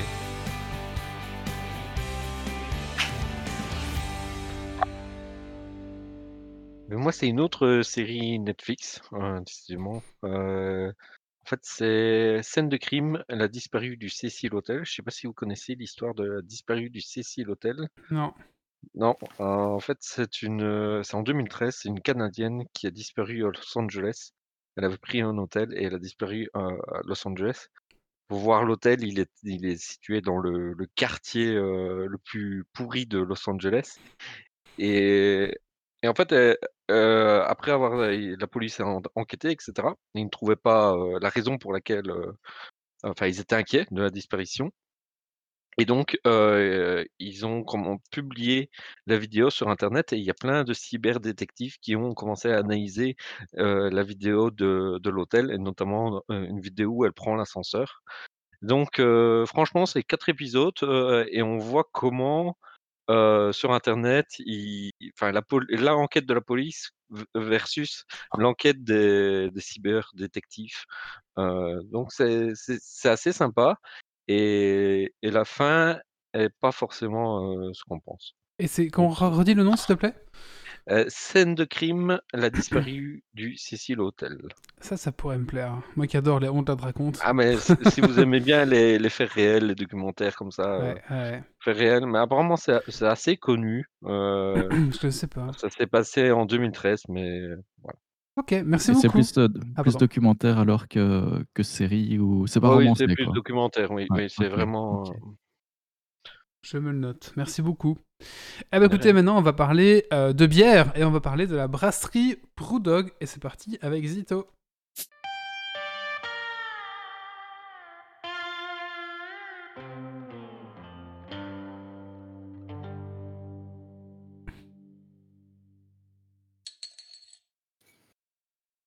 Bien, allons-y. Alors, je sais pas si vous, c'est comme ça, mais j'imagine que oui, heu, on se souvient souvent de ses ses 1res expériences, ses ses 1ers émois. Donc moi, je me rappelle me rappellerai toujours de Tortue Ninja sur, heu, ma 1re console, sur NES. C'était une horreur. Doom en Personne ne FPS peut sur l'oublier. PC je m'en souviens ou, aussi. Ou les films en brouillé sur Canal+ mais on va pas s'étendre sur ce sujet. Hem, dans le monde de la bière, en tout cas, je pense que ma 1re IPA ou la 1re dont je me souviens en tout cas, heu, c'était, heu, c'était une Punk, une Punk IPA de de chez Brewdog. Donc, donc Brewdog a pour moi, toujours eu une un quelque chose de particulier et je pense que chez beaucoup de de beer geeks aussi, hein. Donc c'est c'est une brasserie Brewdog, une brasserie écossaise, heu et donc qui a été créée en 2007, hein, 2007 par de 2 amis âgés de 24 ans. Pourquoi Brewdog? Beh, parce qu'ils avaient un chien et ils se sont dit: «Bah, il faut trouver un nom, on en a marre de boire de la Pils, on en a marre de boire des mauvaises bières. On veut faire de la bière et heu, on a un chien, on va l'appeler Brewdog parce qu'on va brasser avec un chien». C'est parti comme ça. Heu, en 2007, donc ils commencent dans leur garage, ils commencent à brasser, bah, ils commencent avec, avec la Punk et ils distribuent ça un petit peu, à gauche et à droite sur les marchés locaux, avec pas mal de réussite, mine de rien, parce que bon, à l'époque, en en 2007, on avait quand même pas autant de de mouvements au niveau brasserie, qu'aujourd'hui. Je croyais que ça s'appelait comme ça à cause de de Punk à chien, en fait. Tu vois? Oui, mais mais même pas en fait. Non, non, la la la Punk, bah, ils ont toujours voulu avoir cette image un un petit peu un petit peu décalée donc Punk, c'était déjà, Ouais. disruptif. C'était une idée, un nom, un concept en en tant que tel. Heu, en en 2008, heu, ils continuent de ils continuent de brasser, ils commencent à brasser des choses un peu plus fortes dont, heu, la Tokyo. Je sais pas si vous avez déjà entendu parler de la Tokyo chez Brewdog. À l'époque, elle faisait 12° en Bien 2008. sûr. Ouais, bien sûr, beh, une bière excep exceptionnelle. Heu, 12° déjà à l'époque, certains voulaient la la faire, comment dire? Éviter qu'on puisse la distribuer parce qu'ils considéraient que 12° c'était trop fort pour une bière. On disait: «Non, non, 12°, c'est du vin, c'est pas de la bière». Heu, du coup, heu, l'année d'après, ils en ont sorti une, une Tokyo à 18°. Juste juste pour, heu, juste pour se moquer. Ça a fait un un raz-de-marée, médiatique, franchement ça a pris énormément d'ampleur. On a on a on a crié au scandale. Une bière qui contenait le taux d'alcool de de 3 voire 4 bières, c'était, juste, juste fou. Et donc bah, l'année d'après, ils ont sorti une bière à 0,5°, la la State, que vous avez peut-être déjà bu aussi. C'est moins intéressant. Donc en 2009, l'année suivante, la Punk devient vraiment un énorme succès international. Ça devient une des bières les plus vendues, beh, dans certains pays, heu, certains pays nordiques. Heu, ça devient vraiment, heu, une bière phare et d'ailleurs la recette est revue, au fil du temps une une 2e fois. Et la croissance est vraiment déjà assez exceptionnelle pour la brasserie et en 2010, ils démarrent un grand crowdfunding. Donc heu, ils ils s'ouvrent, heu, ils s'ouvrent aux gens, ils lancent, heu, Equity for Punks, donc de nouveau, un concept, un nom un nom qui accroche, un truc un peu rock and roll et c'est un carton, ils réussissent à ramasser, des milliers et des millions, pour permettre de toujours, cette fameuse croissance. Donc en en 2012, ils peuvent se permettre, du coup, de s'offrir une toute nouvelle brasserie à Ellon. C'est toujours là qu'ils brassent aujourd'hui, c'est normalement écrit, sur les bouteilles et les canettes. Il continue donc, heu, aussi, heu, d'être, comment dire? D'être mis en avant pour l'efficacité de leur évolution, commerciale, tout en restant toujours assez indépendants des grands groupes. Donc ils ont toujours essayé d'être ouverts du coup aussi, à ce que les les gens pouvaient dire. C'est pour ça qu'il y a, beh, le le crowdfunding, ils ont laissé toujours, la possibilité aux gens de s'exprimer. En 2012, c'est aussi l'année où ils créent la Dead Pony, la Dead Pony Club. Vous connaissez la Dead Pony Club peut-être? Non, mais c'est aussi une, une IPA, une session IPA, donc plus légère, très agréable aussi, comme la plupart de leurs bières. Celle-là, elle est plus difficile à trouver, hein. ouais, ce que vous trouverez facilement, c'est la punk évidemment. ouais, la punk, ouais, on la trouve presque partout, même trop, et c'est dommage parce que du coup, ça serait bien de voir ce ceux-là, les les comment? Je pense à Dead Pony Club, je l'ai eu, je eu en bouche, mais ouais, Dead Pony ouais. Club, on la on la trouve encore bien, on trouve encore bien la Easy Jane aussi aujourd'hui. Heu, sont les deux trois bières qu'on trouve vraiment en grande quantité sur le marché. Mais il y a d'autres choses, heu, qu'ils font qui sont évidemment plus confidentielles, mais très, très sympas aussi. Donc pour continuer leur histoire, ils ont continué les campagnes de financement. Ils en ont fait une deuxième, une troisième, une quatrième au fil du temps. Heu et heu, ils commencent à ouvrir, donc à ce moment-là aussi, des des bars à l'étranger. Donc énormément énormément de bars évidemment d'abord en Écosse, au Royaume-Uni, mais aussi, heu, tout doucement un petit peu partout dans le monde et vous le savez peut-être, il y a un bar Brewdog qui est ouvert à Bruxelles en 2015.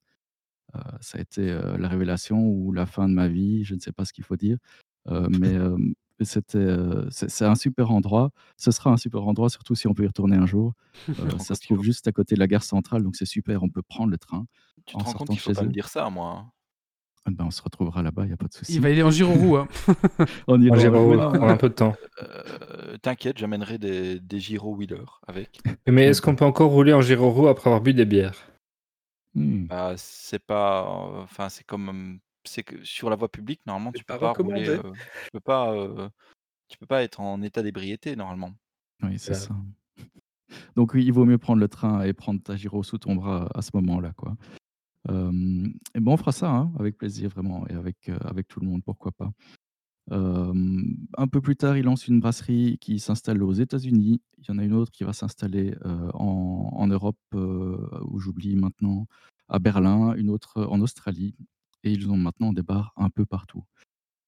Bref, voilà un petit peu l'histoire. Donc au niveau des styles, les styles de bière que la brasserie, la brasserie, commet, parce que c'est vraiment certains, heu, certains styles qu'ils commettent.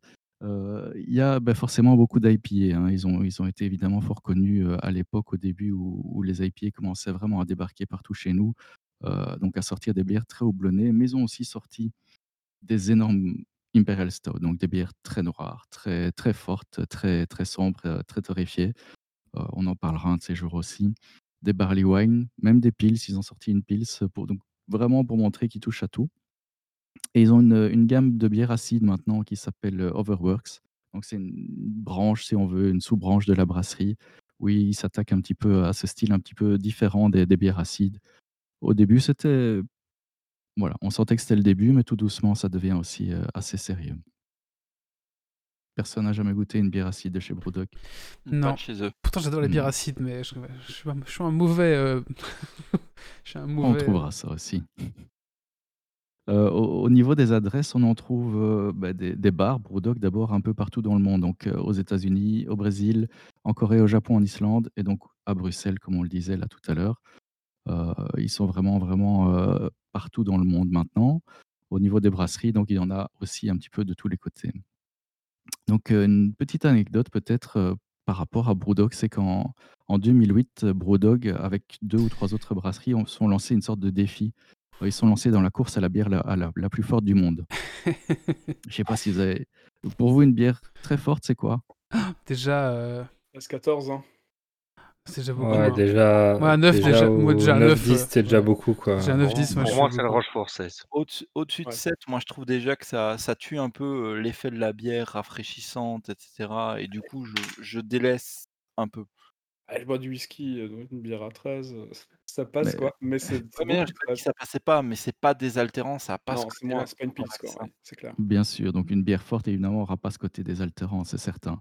Et en général, avec les levures traditionnelles de bière, on monte pas à plus de 12, allez 12-13 degrés max. Heu et donc heu, il y a une une petite technique qui permet quand même de de faire de la bière, à, à taux d'alcool plus élevé, sans pour autant la distiller, parce que si on distille de la bière, c'est plus de la bière, du coup, c'est un alcool. Euh, et donc, la, la technique, elle consiste simplement à, à congeler, à congeler la bière et à garder ce qui reste au cœur. Euh, et donc, on va, on va concentrer comme ça euh, progressivement euh, le taux d'alcool dans la bière. Et, et donc, c'est- les Allemands hein, qui ont découvert ça. Enfin, on dit en tout cas, ils font, sont les Allemands qui font des Icebox. Et bon, voilà, la, la légende dit que c'est- arrivé par accident. Mais en tout cas, ça fonctionne très bien. Euh, c'est d'ailleurs comme ça que donc Brewdog en 2009 euh, sort une euh, Tactical Nuclear Penguin à 32 degrés. Quand même. hein. Tactical Nuclear Penguin. Donc euh, 32 degrés, c'est pas si mal. Euh, sauf En qu'en bois face, qu'une, hein, ça, ça, c'est- Ouais, t'en bois qu'une et une toute petite, à mon avis. Euh, mais, mais malgré tout, en face, ils ont une brasserie bavaroise qui rigole pas du tout. Et ils, ils, révoient- ils répondent avec une bière à 40. Ouf, Donc, euh, 40. Brewdog, ils, ils sont chauds maintenant, ils y vont. Euh, ils disent, on a des Allemands en face, en plus, on va créer une bière. Elle fait 41 degrés. Elle s'appelle la Sink de Bismarck. Donc, euh, je ne sais pas si vous connaissez la référence. Donc, le- c'est un, un film des années 60 qui, qui raconte comment un, un bateau britannique a, a coulé un cuirassé allemand. Donc, euh, le petit clin d'œil, Ouais, évidemment, euh, derrière. Pique. Donc, pff, 41 degrés, mais les Allemands sont toujours là. euh, 43, ça monte. Euh, en 2010, Brewdog dit maintenant on sort la fin de l'histoire, The End of History. Euh, et le titre à 55%. tu as, 50. t'as déjà goûté ça ou pas du tout, une bière qui tire aussi fort? Euh, je pense la plus forte que j'ai eue chez eux, c'était une à 25. Et c'est Ouais. c'est déjà très, très part... enfin, c'est- plus vraiment une bière, effectivement. hein. Ils se sont mis à Euh, beaucoup plus qu'un cuirassé pour couler le Bismarck. Ah, c'est la donc- référence. connais, je connais pas assez bien l'histoire. Et donc, à 55%, End of History, ils disent nous, on ne s'est pas monté au-delà. quoi. Euh, pour, le, pour la petite histoire, ils ont d'ailleurs emballé des bouteilles dans des animaux écrasés, donc des, des- Oh. des animaux morts et empaillés, donc des hermines et des écureuils. Allez voir les photos. euh, J'essaierai aussi C'est eux de les qui avaient fait ça. J'avais déjà vu la photo de l'écureuil en bouteille de bière, mais j'avais jamais. Bien. C'était de la bière à 55% dedans. Vendu à 500 livres sterling quand même, à ce que j'ai pu lire. Donc, c'est Ouais. c'est pas un petit cadeau. Quoi. En même temps, il, y a une- il doit y avoir une grosse perte hein, s'il congèle aussi. Mais évidemment, hein, donc forcément, même Il si- enfin, faut, faut mathématiquement, payer l'empaillage de l'animal mort. évidemment. Mais c'est très, très joli, hein. je suis en train de regarder. D'ailleurs, bientôt, je pourrais fournir une fouine si vous voulez. J'adore. C'est- C'est une bonne idée. On va, lancer, on va lancer le concept avec les fouines mortes de nos voitures. Et donc, euh, ben encore derrière, malgré tout, les Bavarois euh, surenchérissent à 57 degrés en disant Nous, on est à fond aussi, on ne s'est pas monter. Euh, Brewdog répond plus, euh, tout le monde se dit que c'est bon. Et malgré tout, derrière, après, il y, a des- il y a des Néerlandais et d'autres Écossais qui ont sorti des bières à 60, 65, 67%. Bon, on discute pas mal pour savoir si elle titre vraiment à ce taux d'alcool et s'il n'y avait pas de l'alcool ajouté. Donc, moi, je m'arrête à l'histoire. Allez, entre Brewdog euh, et la brasserie allemande, donc qui, qui montait quand même jusqu'à 55, voire euh, 57%. Gars, Bon. Brodog, c'est des malins niveau marketing. hein. Parce que je suis Oui. sûr. euh, vous avez tous déjà vu les calendriers de l'Avent euh, pour les bières, là, où tu as 24 bières, une par jour, pour faire un calendrier de l'Avent à Noël. Et en fait, ils ont un Lockdown Survival Kit. Et comme par hasard, il y a 24 bières dedans. Donc en gros, ils ont repris leur calendrier de l'Avent. Ils ont juste marqué Lockdown Survival, Kit dessus. Et ils te vendent ça toute l'année du confinement. Ils ont tout compris. hein. En termes de marketing, en termes d'image, en termes de, de côté un petit peu punk et décalé. Et tout en restant, en gardant aussi cette image quand même d'in- d'indépendance. hein. Donc ça, c'est... C'est vraiment. euh, Il y a des bouquins qui ont été écrits euh, par les fondateurs de Brewdog, des bouquins sur la bière, mais aussi des bouquins sur comment réussir euh, avec son entreprise. Quoi. Sont, sont des gars, sont, sont pas des cons. Quoi. Donc voilà. Dans les trucs amusants que, que j'ai j'ai renoté aussi les anecdotes de, chez Brewdog, c'était. ils l'ont plus fait depuis 2019, mais c'était la, la gamme Hashtag, où euh, ils demandaient à la communauté, justement, euh, à la communauté de Brewdog, de voter pour, euh, pour les bières qu'ils voulaient faire. En fait, on votait euh, pour quatre, dans quatre catégories. Donc, il fallait d'abord choisir le style de bière parmi quatre choix, puis le type de malt ou le taux d'alcool, puis l'oublon et l'amertume, et puis une petite, un petit twist du style un vieillissement en fût, des choses comme ça. Et chaque année, comme ça, ils sortaient une bière que la communauté avait choisie, en quelque sorte. Heu et c'était souvent assez, heu, assez marrant parce qu'il y avait quand même des résultats ou des des des mix de choses, heu, assez assez sympas. Heu, C'est en bon? 2019 ouais, c'était souvent bon. Si Et en c'est la 2019, ils ont communauté qui une, heu choisit. oui, oui, mais c'est ça, hein, parfois il faut faut faire attention quand on laisse Ouais, choisir faut la faire attention. communauté. Mais Ouais. ils laissaient ils ils ils bridaient quand même un petit peu et et donc en 2019, c'était une, heu, une red IPA, donc une une IPA un petit peu plus, heu, plus ambrée, heu, double double IPA en même temps avec des houblons américains, donc très, très amer à l'écorce d'orange. Donc c'est quand même un truc, heu Ah ouais. Une. IPA avec de l'écorce d'orange, ça fait un peu double, hem, ça fait double agrume ça. Ça peut faire double agrume en effet. Ouais. Oui, oui, oui. Mais, enfin écorce d'orange, souvent on utilise ça dans les les bières blanches, hein, par exemple. Donc ça ça porte pas forcément un côté très agrume, mais effectivement, heu, ça renforçait ici, heu, certainement le côté agrume des houblons américains et je l'ai pas eu celle-là, donc je peux pas dire si elle était bonne. Une autre anecdote que je trouve super amusante aussi, c'est que BrewDog distribue toutes ses recettes. Donc si, heu, vous allez sur, heu, vous retrouverez, l'ensemble des, plus de 250, heu, recettes qui ont été, brassées par BrewDog et donc qui sont plus ou moins réalisables si on a un peu de matériel, qu'on a surtout accès, heu, aux houblons et et aux matières premières. Mais donc, heu, aussi toujours ce côté, heu, ouvert au monde, ce côté, transparent, ce côté libre, hein, bah, qu'on apprécie beaucoup. Donc voilà, ça c'est, pour moi, toutes les raisons qui font que que a a a pu grandir comme ça au au fil du temps, au fil des années et qui sont devenus une brasserie un peu incontournable à l'international. Voilà. Vous savez que je vais toujours vous parler d'une bière a priori, heu, quand j'ai terminé de parler un petit peu de de mon sujet principal, Oui. heu et aujourd'hui, je me suis dit: «Bah, je suis tombé par hasard, heu, en allant faire mes courses, il y a il y a 3 semaines justement, sur la Punk» et donc je m'étais dit: «Bah, je vais parler de de la Punk». Donc la Punk, c'est c'est ça hein, maintenant en bouteille, mais elle est aussi présentée en canette. Heu, mais il se fait que que quand je l'ai trouvée, à côté, il y avait la Punk sans alcool. Ouais, heu et la double Punk. Donc heu, du coup, c'est un peu une triple présentation. Je vous posterai la la photo aussi la dégustation. J'ai ouvert les 3 bouteilles un soir et j'y suis allé franco quoi. Pas aujourd'hui parce que je voulais quand même encore pouvoir vous vous parler, correctement, mais il y a pas si longtemps. Et donc de front, donc la la Punk sans alcool, la Punk IPA et la double Punk. Bah, je vais pas vous mentir, hein, la Punk sans alcool, je le ferai pas une autre fois, hein. Heu, d'une Ah top. manière générale, même si c'est vrai que, heu, elle est quand même, heu, tout à fait buvable. Je suis pas très branché bière sans alcool et donc hem, le le nez est un peu fruité, le nez a a des agrumes comme on peut s'y attendre avec le houblon, mais heu, bon, on sent quand même un qu'il manque quelque chose et en bouche, on a Intéressant. Est-ce est-ce que c'est pas aussi un peu involontairement des a priori? Ce qui serait intéressant, c'est de la mettre dans un test à l'aveugle et voir un peu ce qu'il en ressort. Ouais, mais je peux dire pour avoir pris les 3 verres après, heu, bah, je savais ce qu'il y avait dedans, hein, forcément, heu, mais heu, j la 1re fois en fait que j'ai goûté la la Punk sans alcool, je me suis dit: «Bah, ça va encore, franchement. Franchement, ça va encore». Puis j'ai goûté la Punk IPA, heu, classique et puis je voulais je pouvais pas retourner sur, la sans alcool après quoi. Mmh. Vraiment, c'était, c'était et c'est peut-être personnel, hein, évidemment, hein, je je veux pas dénigrer, heu, les gens qui, qui boivent, heu, sans alcool ou quoi, mais je préfère vraiment boire un un un verre d'eau pétillante à ce moment-là, sans sans hésiter. Pour les enfants, hein. Une Voilà. Punk sans alcool, hein. Une petite Punk. C'est Faut savoir 0,5 que quand même, hein, oui. c'est 0,5 exactement, Ouais, heu mais et après, 0,5, heu c'est rien.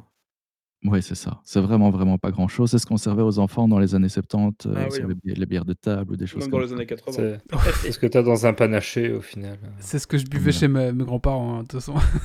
Donc heu, Hop. il y avait pas d'eau chez mes Pareil, grands-parents. même chez mes parents. On a tous bu la pied de bœuf, hein. Ouais, pied de Ouais. bœuf, tout à fait, ouais. Ouais. La pied de bœuf, ouais. Donc voilà. Heu, bah, oui, moi je retourne donc du coup sur ma Punk IPA qui reste ma préférée des 3, un petit spoiler, hem, malgré tout, c'est reste la plus équilibrée et la plus sympa pour moi, mais j'ai aussi, heu, bon, une grande histoire d'amour avec, heu, avec cette bière. Heu, bon, bah, c'est la bière la plus connue, la plus vendue évidemment de la brasserie et le titre, heu, 5°6.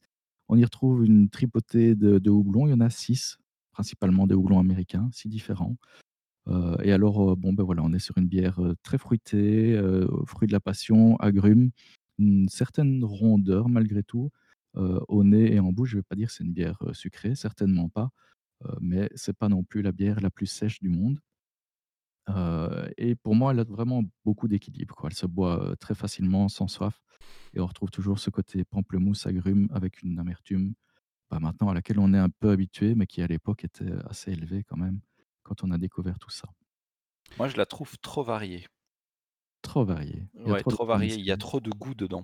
Ouais. Elle est pas assez marquée sur un goût spécifique. Je la trouve trop variée. C'est Mais ça.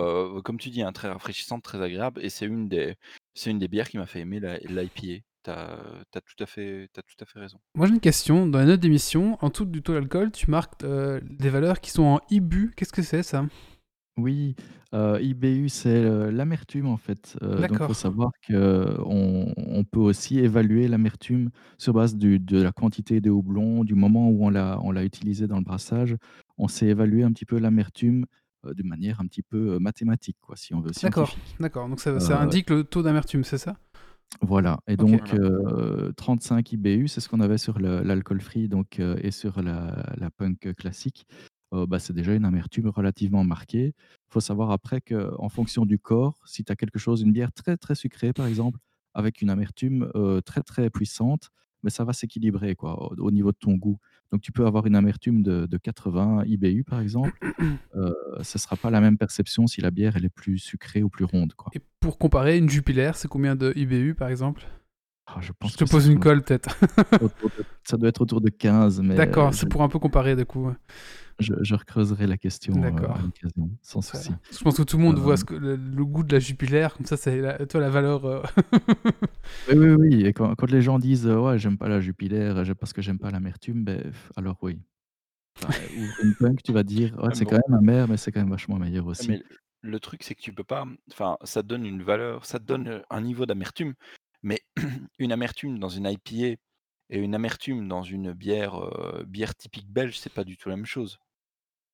Ça a pas du tout le même, la même marque et cetera et même même si tu aimes pas forcément l'amertume, les IPA sont fort amers, mais c'est un un amer qui en début de qui est en début de gorgée, mais qui n'est pas en fond de gorgée et donc du coup, c'est complètement mais non, mais c'est vrai, tu prends une IPA, le premier truc que tu sens, c'est l'amertume, mais ensuite derrière, tu viens tous les agrumes et cetera qui viennent adoucir la bière et qui donnent plus plus d'intérêt à la bière parce que pour moi, une IPA a plus d'intérêt parce que tu as plein de goûts dans une seule gorgée, tandis que tandis qu'une bière, une bière type, heu, trappiste ou quoi que ce soit, tu as le même goût qui ressort tout le temps. Du début à la fin, c'est le même goût. Enfin, c'est mon Oui. point de vue, hein, c'est pour ça que moi j'aime les IPA parce que je trouve que c'est c'est, enfin l'amertume, on va s on va souvent l'apercevoir sur la longueur, en fait ouais. et plutôt, et plutôt en en fin de palais, en fin de bouche, heu, mais effectivement, elle va permettre de venir apporter une, une gradation dans dans la découverte de la bière. Donc tu vas d'abord avoir, heu, la sensation, la sensation de la la pétillance, la sensation du corps. Le corps qui peut être donc plus rond ou plus sec, ça c'est toujours évidemment, variable. Viennent derrière souvent les les goûts de de de de houblon, donc quelque chose, Mmh. tu vas commencer à percevoir des agrumes quand ce sont des IPA, qui qui qui amènent des agrumes et des choses comme ça. Et puis derrière sur la longueur, bah, tu peux tomber dans dans le résineux, dans l'amertume, et effectivement, ça c'est plus un un voyage effectivement qu'une, que certaines bières où où c'est comme tu dis, le profil est plus est plus plat, Ouais, effectivement. plus plat, Mmh, ouais, c'est bien mmh, le terme, plus plat. voilà, tout à fait d'accord. Je termine donc avec la double punk donc oui. heu, qui est la version, la version, heu, surboostée de de la punk IPA, qui titre celle-là à 8°2, heu, qui est en plus disponible en canette de 440 donc ça fait déjà un petit peu plus de quantité aussi. Là, une amertume de 60, heu, 60 IBU, donc on est déjà plus amer et ça se ça se ressent vraiment, ça se ressent en bouche. On a une pétillance plus vive, on a quand même un un corps assez assez présent, mais derrière, heu, ça balance du lourd en termes d'amertume. On a vraiment du résineux et et ça crée une bière très intéressante, mais du coup pas aussi équilibrée et aussi facile à boire que que la punk classique. Heu, donc voilà, 3 bières intéressantes de par leur, heu, leurs approches, mais si vous deviez en en choisir une pour passer la soirée, choisissez la la Punk IPA. Ce sera le plus facile. Ok. Et du coup, pour, euh, pour voir un peu où ça se situe tout ça, un, un Orval, ça se situe où en IBU T'as une idée? Parce que je buvais ça tout Mmh, à l'heure. Ah là tu me poses des cols aujourd'hui. Heu, Orval IBU, on va demander à à Google, je sais pas. Heu, Sinon, moi, ce que je propose, c'est peut-être, on garde ça pour une prochaine fois. Ouais. C'est peut-être. C'est euh, c'est une bonne idée. tu viens nous expliquer plus. Tu nous parles peut-être des, Des des valeurs, ouais. qualificatifs Ouais, ça de peut- goût, des, des mesures qui existent, etc. Ça peut être très intéressant aussi. Ouais, parce que quand tu dis elle est très variée, tout ça, euh, si on n'a pas le vocabulaire, je pense que c'est un peu compliqué. Ça, ça peut être, ça- en fait, on a- on a- ce qui est bien avec Zito, c'est qu'on a plein d'idées de, de sujets autour de la bière. C'est vraiment intéressant. Et, ouais, ouais, ouais. C'est que, bon, Sinon, il prépare un pack, hein, il nous l'envoie et comme ça on déguste. Il Mais il a déjà fait la dernière fois. oui, oui, je l'ai pas fait. J'ai Si, raté on- il y Je- a- il y a 15 je vais jours, on a, ruiner si j'en vois tout le temps, mais, mais je vais, franchement, euh, je vais y repenser. il y a pour, euh, 15 jours, une on a parlé des bières saison. Ah bon, Euh, non, il y a nous qu- fait il y a 4 une, semaines, euh, pardon.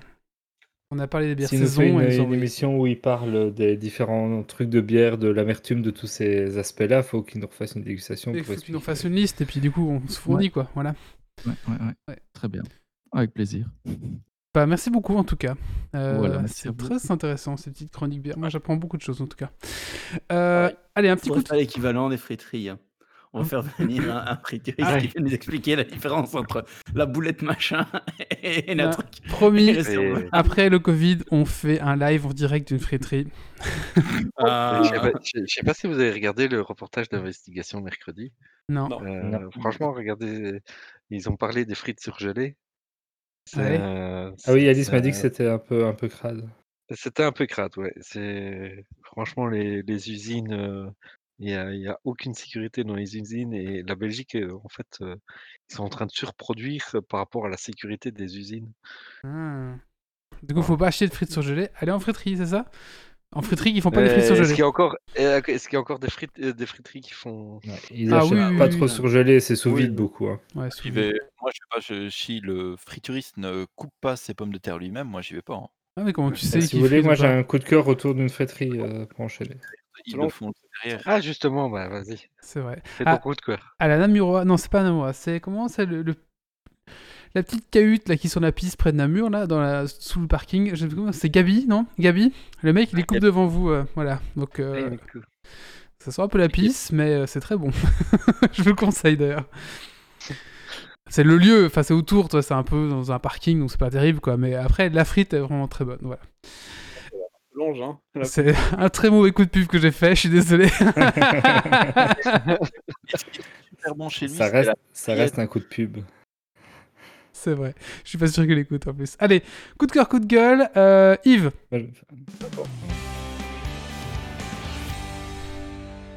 Alors, moi, c'est un coup de cœur, hein, euh, comme à, à l'habitude, et, et c'est un coup de cœur pour SpaceX, histoire de pas trop changer dans le thème espace.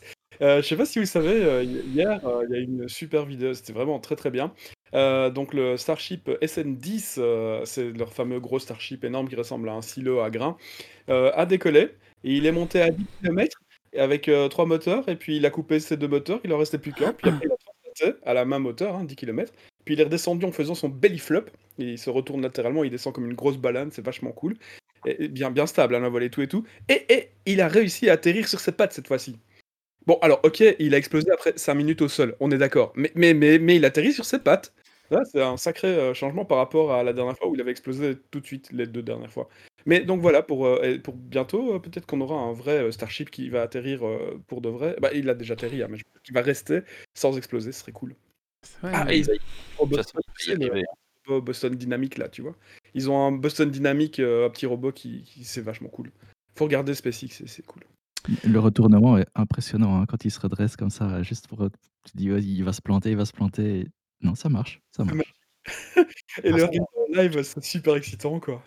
De toute façon, il va y arriver, hein, Elon. euh, il va arriver. Mais l'explosion, c'est une feature, c'est un dispositif anti-soviétique. Allez. Tout ce qui se passe pour le moment dans l'espace. Euh, si vous êtes un, peu intéressé par le domaine ou si ça vous intéresse de voir ce que c'est. Il se prépare des choses.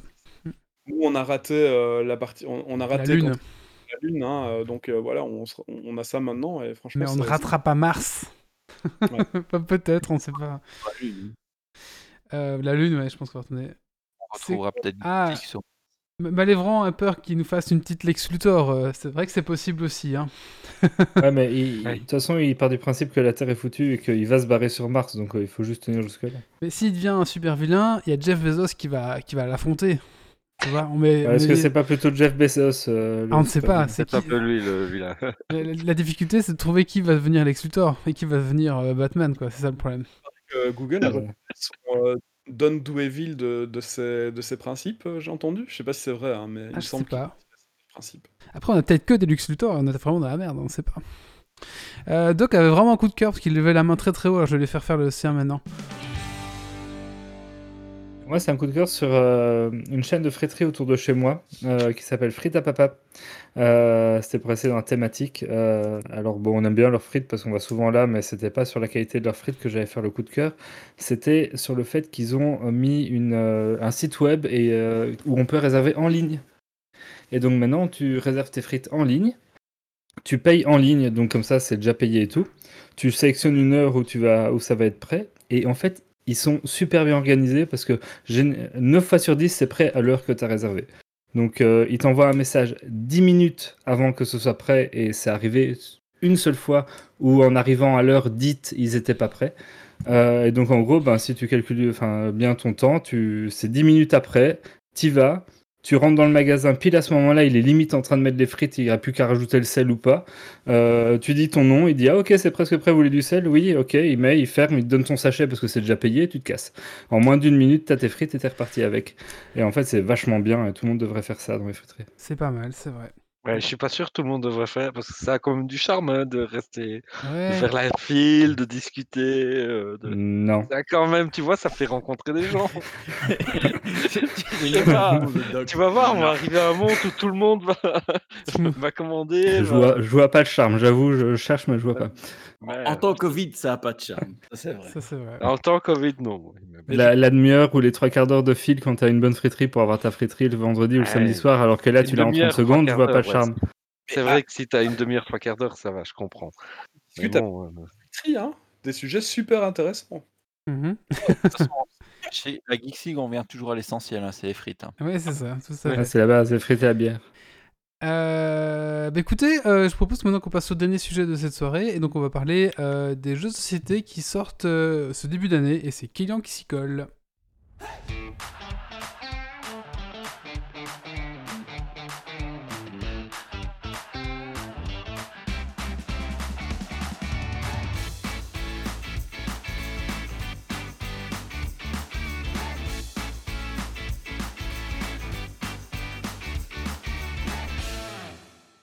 Oui, en fait, Wally, je faisais un peu les jeux qui m'ont plu ce début d'année et je m'aperçois qu'ils viennent tous du même éditeur. Ah Je ne ah suis pas, spo- je ne suis pas sponsorisé. Serions-nous sponsorisés?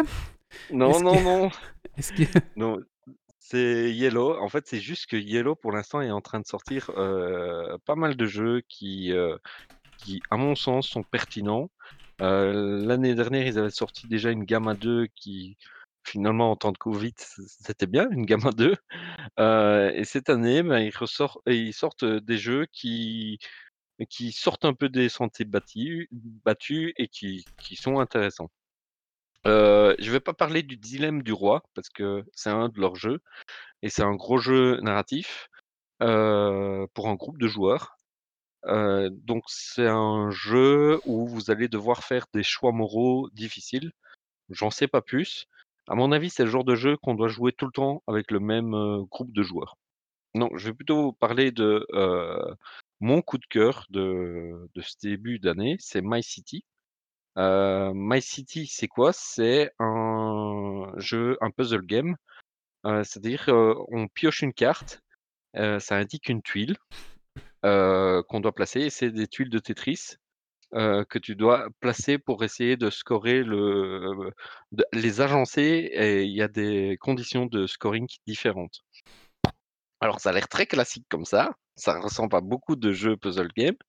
C'est le, c'est le premier puzzle game de Knizia, donc qui est un auteur de jeux euh, allemand. Euh, au contraire du, du Rosenberg qui en fait pas mal. Mais la grande force de Knizia, c'est qu'il a fait des règles assez, assez sympas qui, qui changent un peu de ce qu'on a. Je, vais y revenir plus tard. Il y a deux points positifs. Il y a deux points qui distinguent My City. La première, c'est que c'est un jeu legacy. Donc après une partie, on ouvre une enveloppe, on, a des autocollants et on les colle sur son plateau. Et donc, ça donne des conditions de score différentes. Donc, c'est très sympa après une partie euh, d'ouvrir ces enveloppes et chacun a des autocollants différents en fonction de sa position dans le score euh, de la partie. Euh, justement, par rapport aux règles, donc je disais que Nizia, il a, il- a fait des règles qui explorent plein d'aspects ludiques. Vous avez à la fois du groupement de même couleur, à la fois l'adjacence à certaines tuiles, à la fois une course pour aller recouvrir le bord du plateau avec ces, ces tuiles et à la fois même le stop ou encore. Par exemple, en fin de partie, il arrive régulièrement qu'on se pose la question à 5 cartes de la fin, il y a une carte parmi les 5 qui me fait scorer 3 points. Mais chaque carte, euh, les autres cartes, euh, les tuiles, je ne sais pas les placer. Et donc, je dois les passer et j'ai moins, un point. Est-ce que je tente ou est-ce que je m'arrête tout de suite? Donc, ce genre de, de dilemme. euh, voilà. Donc, My City, euh, pour moi, c'est une très belle réussite. Le jeu Legacy, alors peut-être vous avez peut-être une crainte, on colle des autocollants sur le plateau, du coup le plateau devient inutilisable pour une prochaine partie. Et maintenant, parce que le plateau il est euh, recto, euh, verso, et au verso, en fait, on a un plateau standard qu'on peut jouer avec ses amis, et, voilà, c'est une partie standard. Et la partie standard, euh, elle est tout aussi sympa, voire c'est un très bon jeu en partie standard. Contrairement, généralement, les Legacy, en fait, si on prend la partie qui n'est pas Legacy, ben, on a un jeu un peu en dessous. Ici, non, ça se vaut, ça se vaut. Donc, moi, à qui je conseille ce, jeu? Ben, Je le conseille à, tous à 200% au couple. Vous avez 24 épisodes et quand vous achetez le jeu, vous avez 4 plateaux. Du coup, vous pouvez faire deux fois la campagne de 24 épisodes, ça fait 48 parties. Et en fait, euh, c'est super. euh, euh, votre compagne va, va en redemander, va redemander de refaire une partie. Et c'est un peu un, un Tetris, un jouer à Tetris à deux, euh, voilà. Et mais avec des règles de, de score, des règles d'adjacence, des, c'est- voilà, c'est. Une pub des années 60. Votre femme va vouloir jouer Ouais, votre On femme va vouloir jouer. Ouais, ouais. mais- Putain, C'était mon cas. C'était son cas, voilà. Ouais, ouais, elle n'arrêtait pas de euh, vouloir y jouer. Donc, pour moi, euh, vraiment, euh, My City, un, un- un très chouette jeu pour ceux qui sont en couple et qui ne voient encore personne, particulièrement dans cette période. Le deuxième jeu que je voulais parler de, de Yellow, c'est Vendetta. Alors, si je vous dis Grumpy, il est rôliste, Wally un peu, si je vous dis euh, Grand Grêle, Malcavien, Ventru, Nosferatu, moi, ça me parle beaucoup. C'est les familles, c'est les, familles de, de, de- de vampires, ouais. ça te parle beaucoup, tu as beaucoup joué. Donc Vendetta, c'est le premier jeu Vampire la Mascarade. J'ai pas l'impression qu'il y ait eu un autre jeu Vampire la Non, je Mascarade, crois pas, non, pas de mémoire. euh, un jeu de société, non. Donc euh, c'est quoi? C'est un jeu asymétrique où tu, tu, tu, tu as un clan, chaque, chaque clan est différent, se joue différemment. Et en fait, tu vas devoir contrôler des lieux pour récupérer soit des alliés, soit des vampires, soit des victimes, ou tout simplement des points d'influence. Donc, tu vas jouer tes cartes euh, actions sur un lieu et tu vas les renforcer en payant des gouttes de sang. Et c'est celui qui a le plus en puissance combiné gouttes de sang plus cartes qui remporte la récompense. Évidemment, les cartes, en fait, c'est des cartes totalement fils de puterie où tu vas mettre la carte de l'adversaire à moitié de ses points, prendre les gouttes de sang que son adversaire a, a misé. Euh, c'est voilà, c'est un jeu totalement chaotique, un peu fils de pute, un peu fun, pas trop réfléchi. Donc euh, voilà. a l'air très bien ce jeu. T'as l'air très bien, t'aimes bien ce genre de jeu. en plus, c'est t'aimes- Ah, t'aimes pas du tout. Toi, t'es plutôt.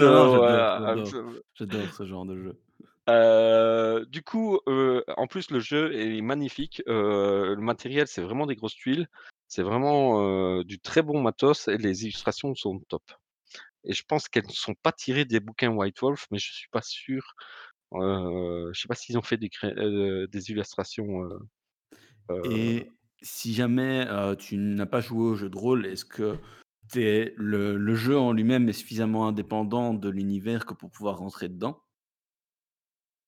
Alors c'est un c'est un c'est un défaut du jeu, je pen enfin, c'est une qualité et un défaut du jeu. Je pen oui, je te réponds à 100% oui, mais si jamais tu as joué au jeu de rôle, est-ce que tu vas pas être déçu que tu retrouves pas l'en l'univers, heu heu, vampire, tu ne le retrouves pas assez, en fait.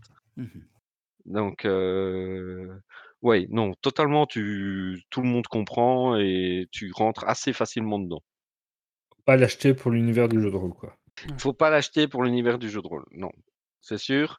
Heu, faut l'acheter pour un bon jeu où on incarne des vampires et on se fight, on se fight, sur des lieux de puissance. Il y a y a quand même allez, un jeu comme ça, ça fait penser à Rencontre Cosmique et il y a quand même 2-3 règles que j'ai trouvé, heu, bien pensées et qui rajoutent qui fait qui distingue un peu le jeu et qui rajoute une touche, en fait. Le 1er, c'est que ça se joue en 3 manches et à chaque manche, on va augment augmenter d'1 carte notre main et donc jouer 1 carte en plus. Le truc, c'est qu'on garde la même main de manche en manche, donc s'il y a une carte surprise d'un adversaire, on sait qu'elle arrivera à la, la manche suivante et donc on peut commencer à s'en méfier. Le 2e truc, c'est qu'il y a du vol de gouttes de sang, heu, dans les réserves des autres joueurs et si la réserve arrive à 0, il se passe la frénésie et donc la frénésie, qu'est-ce qu'on qu'est-ce qui se passe? On prend toutes les cartes récompenses, les alliés, les vampires, les les victimes et on en tire 1 au hasard et il la perd. Mmh mh. Il la draine. Il est obligé de la drainer, en fait et donc il gagne un petite compensation, mais le truc, c'est que si c'est un vampire, il commet ce qu'on appelle Une la diablerie. diablerie. Voilà et donc ce qui se passe, c'est qu'un joueur, heu, peut être éliminé de la partie en au bout de 3 diableries. Ah sympa, ouais. C'est sympa, heu, donc heu heu et en plus, heu, le fait d'avoir une diablerie, ça nous donne un petit bonus. Ça nous donne une goutte de sang à ra heu, gratuite à rajouter à chaque tour. OK, ouais. Heu, alors à qui je conseille ça? Heu, je dirais aux anciens rôlistes qui n'ont plus trop le temps et qui en temps normal se retrouvent, heu heu, entre potes autour d'une, heu, Punky IPA. Voilà, pour 1 heure, heu, je dirais aussi, heu, voilà, c'est un jeu, facile. Il faut pas chercher, du grand contrôle ou de la grande stratégie, hein. C'est vraiment pour le fun, en fin de soirée. OK. Mais c'est du super matos sur le thème de vampires. Bon pacifiez-le du coup, hein, parce que bon, Ouais et le dernier jeu que je vais vous parler, je les ai pas montrés à la caméra, mais tant pis, Quel façon, édi heu, quel ils éditeur le dernier jeu? ils sont tous chez. Ouais, je sais, je te fais marcher. Je suis désol heu, je ferai franchement, heu, pour l'instant, heu, z oui, Iello sort des des des très bons jeux, heu, pour l'instant. Le dernier, jeu, c'est Unmatched: Combat de légende. Alors, c'est un jeu d'escarmouche ou d'affrontement, je sais pas trop, le terme, exact, qu'on donne, où vous allez faire affronter des légendes comme le roi Arthur, Alice, Sinbad ou la Méduse. Donc rien à voir ensemble. Alice, Alice au pays au pays des merveilles, ça? Alice au pays des merveilles. D'accord, ouais, d'accord. Et donc c'est quoi? C'est un plateau, un deck de cartes, un une figurine héros et un petit jeu 1 ou plusieurs petits jetons acolytes, ainsi que des compteurs de points de vie et le principe, c'est hyper simple, on doit tuer le héros adverse. Donc heu, alors vous allez me dire des jeux comme ça d'escarmouches, il y en a eu pas mal, heu, ça a jamais marché. Ça a marché jamais marché, pourquoi? Parce que les joueurs, ils préfèrent faire un un bon gros jeu de 3 heures, heu, ou alors c'est généralement, allez, un public famille, il va être, c'est pas son style parce que c'est trop Mmh. guerrier. Donc c'est c'est les culs le cul entre 2 chaises comme on dit, hein. Mais celui-là, franchement, il a cette rapidité, cette nervosité qui pourrait plaire et puis il a de la gestion de main qui pourrait plaire aux amateurs de jeux de cartes, de jeux de combo, voilà. Heu, ouais, c heu, ce que je voulais dire par rapport à ce jeu, c'est qu'ils ont condensé les règles à l'essentiel. Heu, à son tour, on fait 2 actions: mouvement, attaque ou jouer une carte spéciale.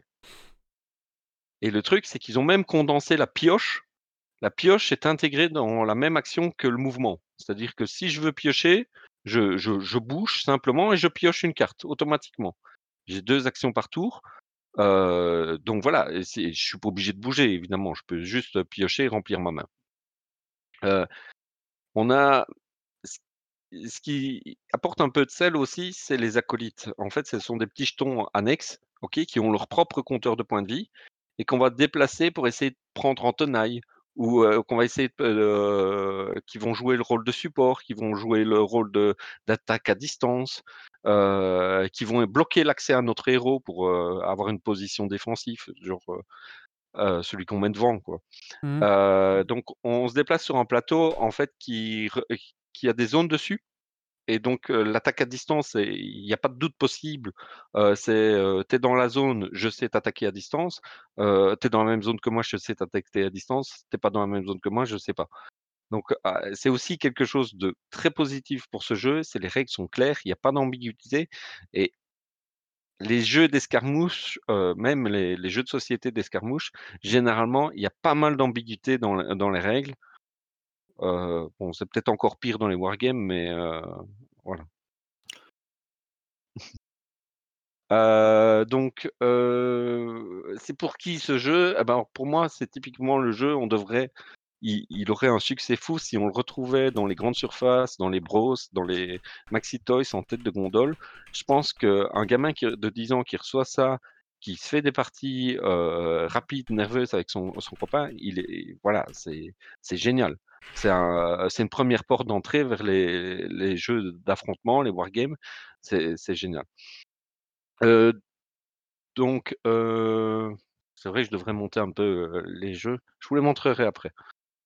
Malheureusement, le Yellow, c'est un éditeur, heu, jeux de société plus classique et on qu'on trouve dans les boutiques, heu, spécialisées et donc en fait, le jeu, bah, ce ce il va il va faire sa petite vie et puis il va disparaître. C'est malheureux parce que ce genre de jeu mériterait une plus grande distribution à plus grande échelle. Mmh. Ouais. Pour moi, ça le jeu vraiment les 2 qualités, c'est qu'on a, heu, du positionnement tactique simplifié, réduit à l'essentiel et de l'affrontement réduit à l'essentiel et une petite gestion de de de main, heu, très nerveuse, très voilà, très on est toujours là «Est-ce que je joue ma carte pour la défense? Est-ce que je la garde pour un tour après pour pouvoir attaquer?» heu, voilà. Heu, un 2e public éventuellement, c'est pour les wargamers, mais ils vont, heu, entre 2 parties de Warhammer, mais est-ce que tu vas pas être déçu? Heu, je me souviens, je t'avais fait essayer, heu, Summoner Wars Oui, une fois au tr au au club. oui. Voilà, c'est ce genre de jeu, mais avec moins d'ambiguïté de règles et plus plus plus réduit à l'essentiel. Non, mais oui, mais parfois on a envie d'un truc plus Ouais, simple, non? Je sais pas, oui. Oui, oui. Donc voilà, petit défaut quand même, j'ai trouvé que enfin, sur les parties que j'ai fait, peut-être il y a un déséquilibrage. D'accord. Pe en entre les les decks héros Ouais. et donc c'est à tester et mais j'ai trouvé que, heu, à contrario, le déséquilibrage, en fait, il est limite, sympa parce que tu on a fait une 2e partie avec, un jeu qu'on pensait déséquilibré. Et ben, mon adversaire, heu, a trouvé chouette d'essayer de gagner malgré qu'il savait qu'il était plus faible. Donc il a fait tout pour, heu, trouver la la la bonne tactique pour, heu, voilà. Voilà, je, je Non, ouais, les ouais. montre donc Ah oui, My. City Ouais. le 1er, c'est un jeu, voilà, c'est un jeu avec des tuiles, Tetris. Donc j'ai vu Méo là sur le le ch le Discord qui disait qu'il avait il était nul à Tetris. Et ben, je le conseille de jouer avec ça avec Stacy et s'entraîner, ouais. à Ah oui, d'accord, ouais, c'est vraiment des pièces de Tetris, ouais. Ouais, ouais. Ouais, c'est vraiment des pièces, de Tetris, Avec le heu T, la barre, le machin, ouais, le bar, la Ah. machin, heu, tu Mmh. mais avec le l'aspect legacy, les autocollants qu'on colle, le plateau qui modifie, c'est vraiment sympa. Le 2e, heu, Vendetta. voilà. J'aime boîte bien la est la stylée, boîte je est très belle. ouais. Ouais, la boîte est déjà très belle. Donc ici, on est avec les, les, les vampires. ah oui. Voilà. On est sur un jeu de cartes. On a les victimes. Un peu punk, un peu cyberpunk, un peu l'ambiance, je trouve quand même. Un peu. Un peu cyberpunk, oui. Ouais. Un peu. Dans les euh, couleurs. Ouais, ouais. ah dans les couleurs mauve, euh, euh, mauve, etc. Ouais, ouais. Moi, Donc, euh, j'imaginais ça bon. plus, plus sale, moi, tu vois, mais bon. T'imaginais plus sale. Ouais. Donc, euh, Ça manque un peu de sang partout. ça manque un peu de sang partout. Et le dernier, euh, Unmatch. Combat de légende, ils vont sortir d'autres volumes. D'accord. Bon, c'est clair que c'est un jeu qui amène l'extension. Les figurines sont hyper bien réalisées de ce que je connais des figurines. Ouais. Ouais. Montre un peu celle d'Alice, moi, je suis curieux de voir Alice. euh, Et comment- montre un peu. On a déjà le plateau, plateau, donc, ouais. qui- avec des zones Ouais. faciles à, à repérer. Et euh, la figurine d'Alice, je te la montre tout seul. Après, je j'essaie de la décrire pour ceux qui nous écoutent en, en podcast. Irez voir sur YouTube. ah, Ok, donc elle a une espèce, elle est en jupette euh, avec une robe et une énorme, un un peu- glaive à la, à la. Final Fantasy VII, vous voyez. euh. Voilà. Ouais, ou un peu. euh, le manga. euh, Ouais, un glaive de des manga. petits jetons qui font les acolytes comme ça. Ça, c'est le Jabberwocky de, de Alice. D'accord. Donc euh, voilà. Le Euh, Jabberwocky de Alice. C'est un gros couteau à la Bleach. Ah ouais, un peu, ouais, c'est ça. Ouais. Ouais, sympa, ouais. j'aime bien. Avec des, des cartes très claires. Ah oui, oui. oui. Euh, vraiment, euh, tout le texte est là. euh, c'est Mhm. Ouais, sympa. c'est vraiment. Voilà. C'est Mais assez beau, avec des assez beau enfants, aussi. tu penses que ça passe Il y a moyen? Euh, ouais, ça passe, à mon avis. Euh, genre euh, 9 ans, euh, ça, ça passe euh, facile. Ouais. Même, euh, même 8 ans, s'ils ont l'habitude de jouer, je pense que ça, ça passe. Euh, My City, par contre, euh, j'ai f- euh, fait euh, l'erreur de d'essayer avec ma fille de 10 ans. Je pense que c'est euh, marqué 10 ans sur la boîte, mais je pense qu'au fur et à mesure de la campagne, ça amène un peu plus de complexité et quand même euh, beaucoup de complexité. Et donc, en fait, euh, ça, décroche, les enfants décrochent. Donc, je, vraiment, My je, même s'il est marqué 10 ans, je le déconseille avec des enfants. Oui, et vous savoir et que. Le vampire euh, Vendetta, euh, ça vous oubliez quoi. si vous le voulez le faire pleurer. euh. Mais surtout, que, surtout que les enfants euh, de Kylian sont entraînés depuis l'âge de 4 ans aux jeux de société, donc c'est des enfants plus plus, vous voyez. Non, non, non, pas forcément. mais- D'ailleurs, ils n'ont ouais. que ça, ils n'ont pas Ils ont d'autre que ça. Ils auront une Switch. Ah, Ils, ils- ils Hmm. prennent les, les, les meeples et les petites figurines en boîte des jeux de société pour jouer avec parce qu'ils n'ont rien d'autre. ils ont Donc, dit. euh, ouais, voilà. Donc, euh, Ok, bah merci beaucoup en tout cas. j'ai- J'ai fini avec les, euh, les nouveautés euh, Yellow. Juste C'est sympa. Non, apparemment, tous, tous, tes coups de cœur étaient concentrés dans cette marque-là. Bah écoute, hein, c'est comme ça. hein. C'est comme Euh, ça, ça arrive. hein, Ça arrive, euh, hein, ouais. Parfois. Écoute, on, on a bien un expert en bière qui a parlé que d'une brasserie. Il faut choisir ses combats. Euh, il reste des coups de cœur, coups de gueule. Je pense que Zito a pas fait le sien. Oui, euh, un coup de cœur encore euh, aussi pour ma part pour euh, un comic. Je ne sais plus qui me l'avait conseillé. C'est un Wonder Woman qui s'appelle Death, Dead Earth, la Terre morte. Euh, et enfin voilà, je suis pas spécialement fan de Wonder Woman à la base, mais c'est dans un, un- c'est un peu hors, hors du hors de- du continu habituel euh, comics. C'est dans un, un monde post-apocalyptique et vraiment quelque chose de très très sympa euh, qui se raconte là derrière. Si vous avez Ouais, l'occasion de le trouver, euh, allez-y. un monde post-apo, mais très euh, fantasy dans l'âme, comme ça. Enfin, il n'y a plus, Ouais. euh, plus de technologie, plus rien. euh, et on retrouve une, une Wonder Woman qui est, euh, qui est pas très très jolie, qui a un, un air très guerrier, très, euh, très Ah, violente, comme ça, euh, qui ouais, est très ouais, chouette. Merci. Euh, Valentin, t'as un petit coup de cœur ou un petit coup de gueule? Euh, oui, un petit coup de cœur. On t'écoute. Alors, un petit coup de cœur pour le nouveau drone DJI qui est sorti euh, le 3, le 3 du 3, ouais, je pense, si je me trompe pas. Donc, ils ont sorti leur premier drone DJI FPV. Donc, on en parlait justement au tout début. Et voilà, c'est, je pense qu'ils ont bien fait le taf, ils ont bien travaillé et ils ont réussi à, à retirer un peu le côté bidouille du FPV euh, tout en apportant euh, toutes leurs connaissances sur les caméras, la stabilisation, etc. Et j'aimerais bien l'essayer. Ok, oui, bah si tu, si tu acquiers ce genre de choses, j'aimerais bien tester aussi, moi, pour voir. Alors, Ouais, je pense qu'on est plus d'un. on est plus d'un à être curieux de ça, ouais, tout à fait. Bah, il reste plus que moi, je pense, puis c'est fini. Je pense que tout le monde a fait. ah, Oui, c'est bon. Allez, euh, mon petit coup de cœur, c'est pour Valheim. Bon, bah, on tout le monde en a parlé. Il faut savoir que le jeu s'est vendu à 5 millions d'exemplaires actuellement. Euh, c'est énorme. Euh, voilà, donc il faut savoir que le jeu coûte 20 balles. Euh, c'est un mix justement entre Minecraft et un peu The Forest, donc, mais en- dans un espèce de monde viking onirique. C'est très joli. En fait, c'est le plus beau, c'est le plus beau moche, le plus beau jeu moche que j'ai auquel j'ai joué. Il a fait, des côtés ultra moches, les personnages, mais à d'autres aspects, euh, les, Voilà, les les textures. décors et tout sont très sympas. Les textures sont un peu pixelisées comme ça de près, mais en même temps, ils ont mis un gros travail sur l'ambiance de lumière. Euh, et du coup, quand il y a l'orage, quand il pleut, c'est vraiment magnifique de loin et de près. C'est alors ouais. Alors moi, je trouve vraiment bien ce jeu. Alors il y a un peu le syndrome pirade, c'est-à-dire euh, tout seul, je me fais chier, mais à quatre, on s'amuse bien. Ou, ou raclette, c'est pareil. hein. Donc euh, je vous conseille à jouer avec des amis, c'est vraiment sympa. Maintenant, j'ai un autre problème avec ce jeu, c'est que il y a un... en fait, la, profondeur de vue, comment dire, c'est très vite flou à partir d'un de 100 mètres, on va dire. Le fond, enfin, et les décors vont devenir vite flous. Et euh, je- ça reproduit un peu mon, mon problème de vue que j'ai actuellement. Et du coup, j'ai toujours l'impression que j'ai pas mes lunettes. Et en fait, non, c'est le jeu qui est comme ça. Et euh, moi, ça me perturbe beaucoup, beaucoup, beaucoup.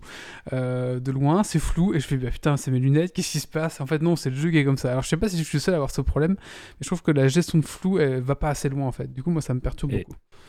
D'ailleurs, on ne balancera pas de nom, mais on a un chroniqueur qui est actuellement en train d'y jouer plutôt que de passer euh, venir à discuter à Geeks League. Alors, euh, j'ai pas encore vu les dragons de Valheim euh, cryogéniques. Là, je suis un kéké, je coupe Alors, encore. ce, euh, ce spoil, bannissez ce. D'ailleurs, on joue avec Doc, euh, on joue à 4. Et falloir que on est... n'a pas encore la forge non plus, donc pour te dire, tu vois. ouais, on- on- on- on- après, on a fait qu'une grosse soirée à Ouais, 4. C'est ça. Et à 4, vous farmez plus, donc ça prend plus de temps. Et on commence seulement à faire. On avait notre première expédition dans la forêt noire il y a pas longtemps. Voilà, donc pour te dire un peu on notre a niveau. battu Quoi. le premier boss. Donc voilà, je parle un peu plus. Je voulais faire un chronique, puis comme je voulais faire un podcast court, je me suis dit, ah, je vais juste un coup de cœur avec, mais en fait, euh, bon voilà. Donc, je vous le conseille en tout cas avec des amis, euh, si vous voulez jouer avec des amis, c'est vraiment sympa. Et puis si vous voulez nous rejoindre bah, sur Valheim, ben, venez sur le Discord de, de Geeks League, euh, ben, et puis on en parlera, et puis on, on vous dira quand on joue, comme ça vous pouvez rejoindre sur notre partie, si ça vous intéresse en tout cas. Ah, je me tais alors. Ah, on a tué un boss quand même. On a tué. euh, Ah oui, les boss sont sympas. Et, les boss à faire pop. Et ils sont vraiment. Il y a, un- ouais, il y a une chouette On a ambiance fait le quand même. premier. On a tué le premier boss. On est content. 16 euros, c'est ça? Parce que là, il a 16 euros le truc. 16 euros. Bah, c'est possible Ouais, qu'il il a. Oui, il a très 16 cher. euros. Il est vraiment pas cher, hein, franchement. Il est encore en early access par contre. Mais 16 balles, le jeu est très bien. Franchement, je vous conseille. Voilà. Mais pour jouer, moi tout seul, je me fais chier dessus. je- ça me saoule. euh, Voilà, j'aime pas. Mais à, à 4, j'adore quoi. Donc c'est un peu comme Ouais, tous ces jeux. jeu à jouer en groupe. Voilà. euh, Ah non, je sais que David et Mathieu, ils ils s'éclatent tout seuls à construire leur machin. Je pense qu'il y en a un peu pour tout le monde. Après, il y a un peu de tout. Il y a la construction, il y a, euh, il y a, la déco, il y a la bagarre, il y a l'exploration. Donc tout le monde trouve un petit peu ce qu'il cherche dans ce genre de jeu et c'est ça que j'aime bien aussi. quoi. Voilà. Je vais être obligé de l'acheter. Ah bah voilà, Yves, il achète, Yves, le pauvre, il achète toujours 10 trucs à la fin de chaque Geeks League. Parce qu'il y a des trucs sympas et. Là, il vient de commander 12 bières euh, punk, un Giro Giro Une Giro. trois jeux de société le Yellow. des panneaux solaires pour recharger la Giro Alors, le seul point négatif, c'est de ne pas boire et manger en permanence comme il y a dans Arc par exemple. Ah non, euh, moi je trouve que déjà le niveau de boisson là actuellement est un peu chiant. Je trouve qu'on doit, on doit- on- je trouve qu'actuellement on doit déjà faire attention beaucoup à son alimentation, que ça prend du On doit temps. pas boire, on doit bouffer. Ouais. Euh, par contre, ce qui est marrant, c'est une mécanique un peu particulière justement, c'est que c'est en... c'est la bouffe au fur et à mesure qu'on la consomme qui nous redonne de la vie, mais alors on doit se, diversifier. di- se diversifier. Donc euh, si tu as du poulet, ben, tu peux pas manger 15 poulets, tu dois, tu dois manger un poulet, une baie, un autre truc. Sinon, euh, tu peux pas cumuler quoi. Ah, moi, ça me dérange pas trop, toi, cryogénique, ce côté euh, où il y a moins de gestion de nourriture et de survie. Enfin, voilà, après, c'est un petit peu. C'est pour ça que je dis que c'est un mix entre Minecraft et, et ouais, euh, The Forest ou Ark, ce genre de choses, quoi. Allez, euh, on va clôturer ce podcast, mais avant, il y a un petit Dragon Quiz Point, c'est ça, et c'est Doc qui l'a préparé ce soir. Il va rien piger. Vous allez en faire un point, je serais content. Des hommes, des défis, du suspens, des questions. Le dragon Kids. Point. Es-tu prêt pour le défi? Et tu vas.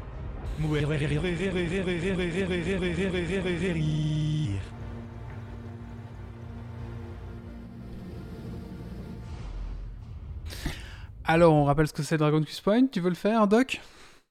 Oui, ben, le Dragon Quiz Point, c'est un quiz qu'on fait à chaque fin d'émission pendant lequel les chroniqueurs se battent acharnement pour toi avoir des points et gagner un ramasse-miettes doré en fin de d'année et de saison et euh, auquel peuvent jouer les gens sur la chatroom puisqu'il y a généralement euh, je sais pas s'il y a un jeu à gagner cette fois-ci Oui, euh, mais oh, ah, il est pas là. Il y aura un jeu à gagner. Il y aura un jeu à gagner et alors vous pouvez tout à fait redire des, des réponses déjà données par les chroniqueurs et inversement. euh, sinon, il n'y a pas de règle, démerdez-vous, faites des points et, et que le meilleur gagne.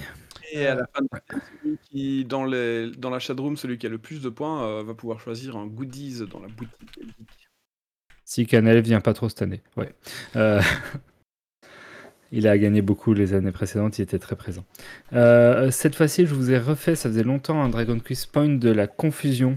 Euh, et alors, ben, je prends, euh, je reprends le titre d'un truc où ça, ça peut être, ça peut être de tout. hein. Ça peut être un, un nom de de marque, de jeu, de film, de tout ce qu'on veut. Et généralement, ben, je, je mélange un peu les mots, soit un peu des synonymes, parfois des, des, an- des antonymes, des mots qui veulent dire le contraire. Et, et le but, c'est de retrouver euh, ben, ce que je voulais dire, en fait. Donc on commence tout de suite avec un qui me paraît assez simple. Euh, en plus, c'est chouette parce que vous pouvez pas tricher dans Google. Euh, Ce n'est pas Un- de la triche, fait partie des règles. oui, C'est oui, mais tout à fait. Un, un Mac lumineux. Un iMac. Enfin, pas un, Mac lumineux, tout court. Un Mac lumineux? Maglite. Maglite, ouais. Non. On est plus sur des contraires. C'était simple, hein on, en, on en a parlé aujourd'hui en plus. PC, Shadow PC, Shadow PC. Oui, Wow. et là, je confondais un peu. Ouais. Ah, j'en ai déjà fait, ça marche, euh, ça marche généralement. On a trouvé, ça va aller maintenant. C'est Malévan. Ouais, Malévrant. Ouais, trouvé. bon, voilà. Moi qui suis. Euh, les meufs. Les Les femmes. mecs Les garçons Les hommes Des meufs. Ah, t'es pas loin, hein, Yves. Les chevaliers Il y a. Oufti qui débarque. Salut Oufti. Les hommes On est sur une série. Zimen. Les Lascars. The Boys. Boys. Pas loin. The Ah. Boys. The Boys, oui, je crois que c'est euh, Grumpy qui l'a eu. Un point pour Grumpy. Qui c'est qui prend note des points? Bah, je vais prends coller. hein. Ok. Euh, donc, il y avait eu. Quoi Qui avait eu le premier point? Wally. Euh, Malévan. Wally et Malévrant. Et Ouais, là, euh, bon, on voit bien que Malévrant a essayé d'écrire quelque chose, mais c'est Evolution Med qui écrit comme il faut. Alors, attends, parce que le de il faut frappe. que je le copie. Deux secondes. C'est vrai que The c'est c'est bien, hein Voilà. Alors, On a senti la panique là. Apparition sorcière. Apparition sorcière. Disparition sorcière. Waouh. On est encore sur une série télé. Euh... Putain. The Witcher. Alors, série, The Witcher. Apparition sorcière. Un truc Apparition récent.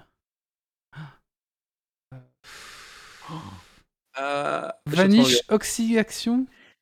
non. Euh, Ah, si je vous dis cet indice-là, vous allez trouver trop facilement. Apparition Euh, sorcière. Euh, ah oui, non, si, c'est le sorceleur Non. Non, j'ai sur Disney+. Mais j'ai pas WandaVision Ouais, WandaVision.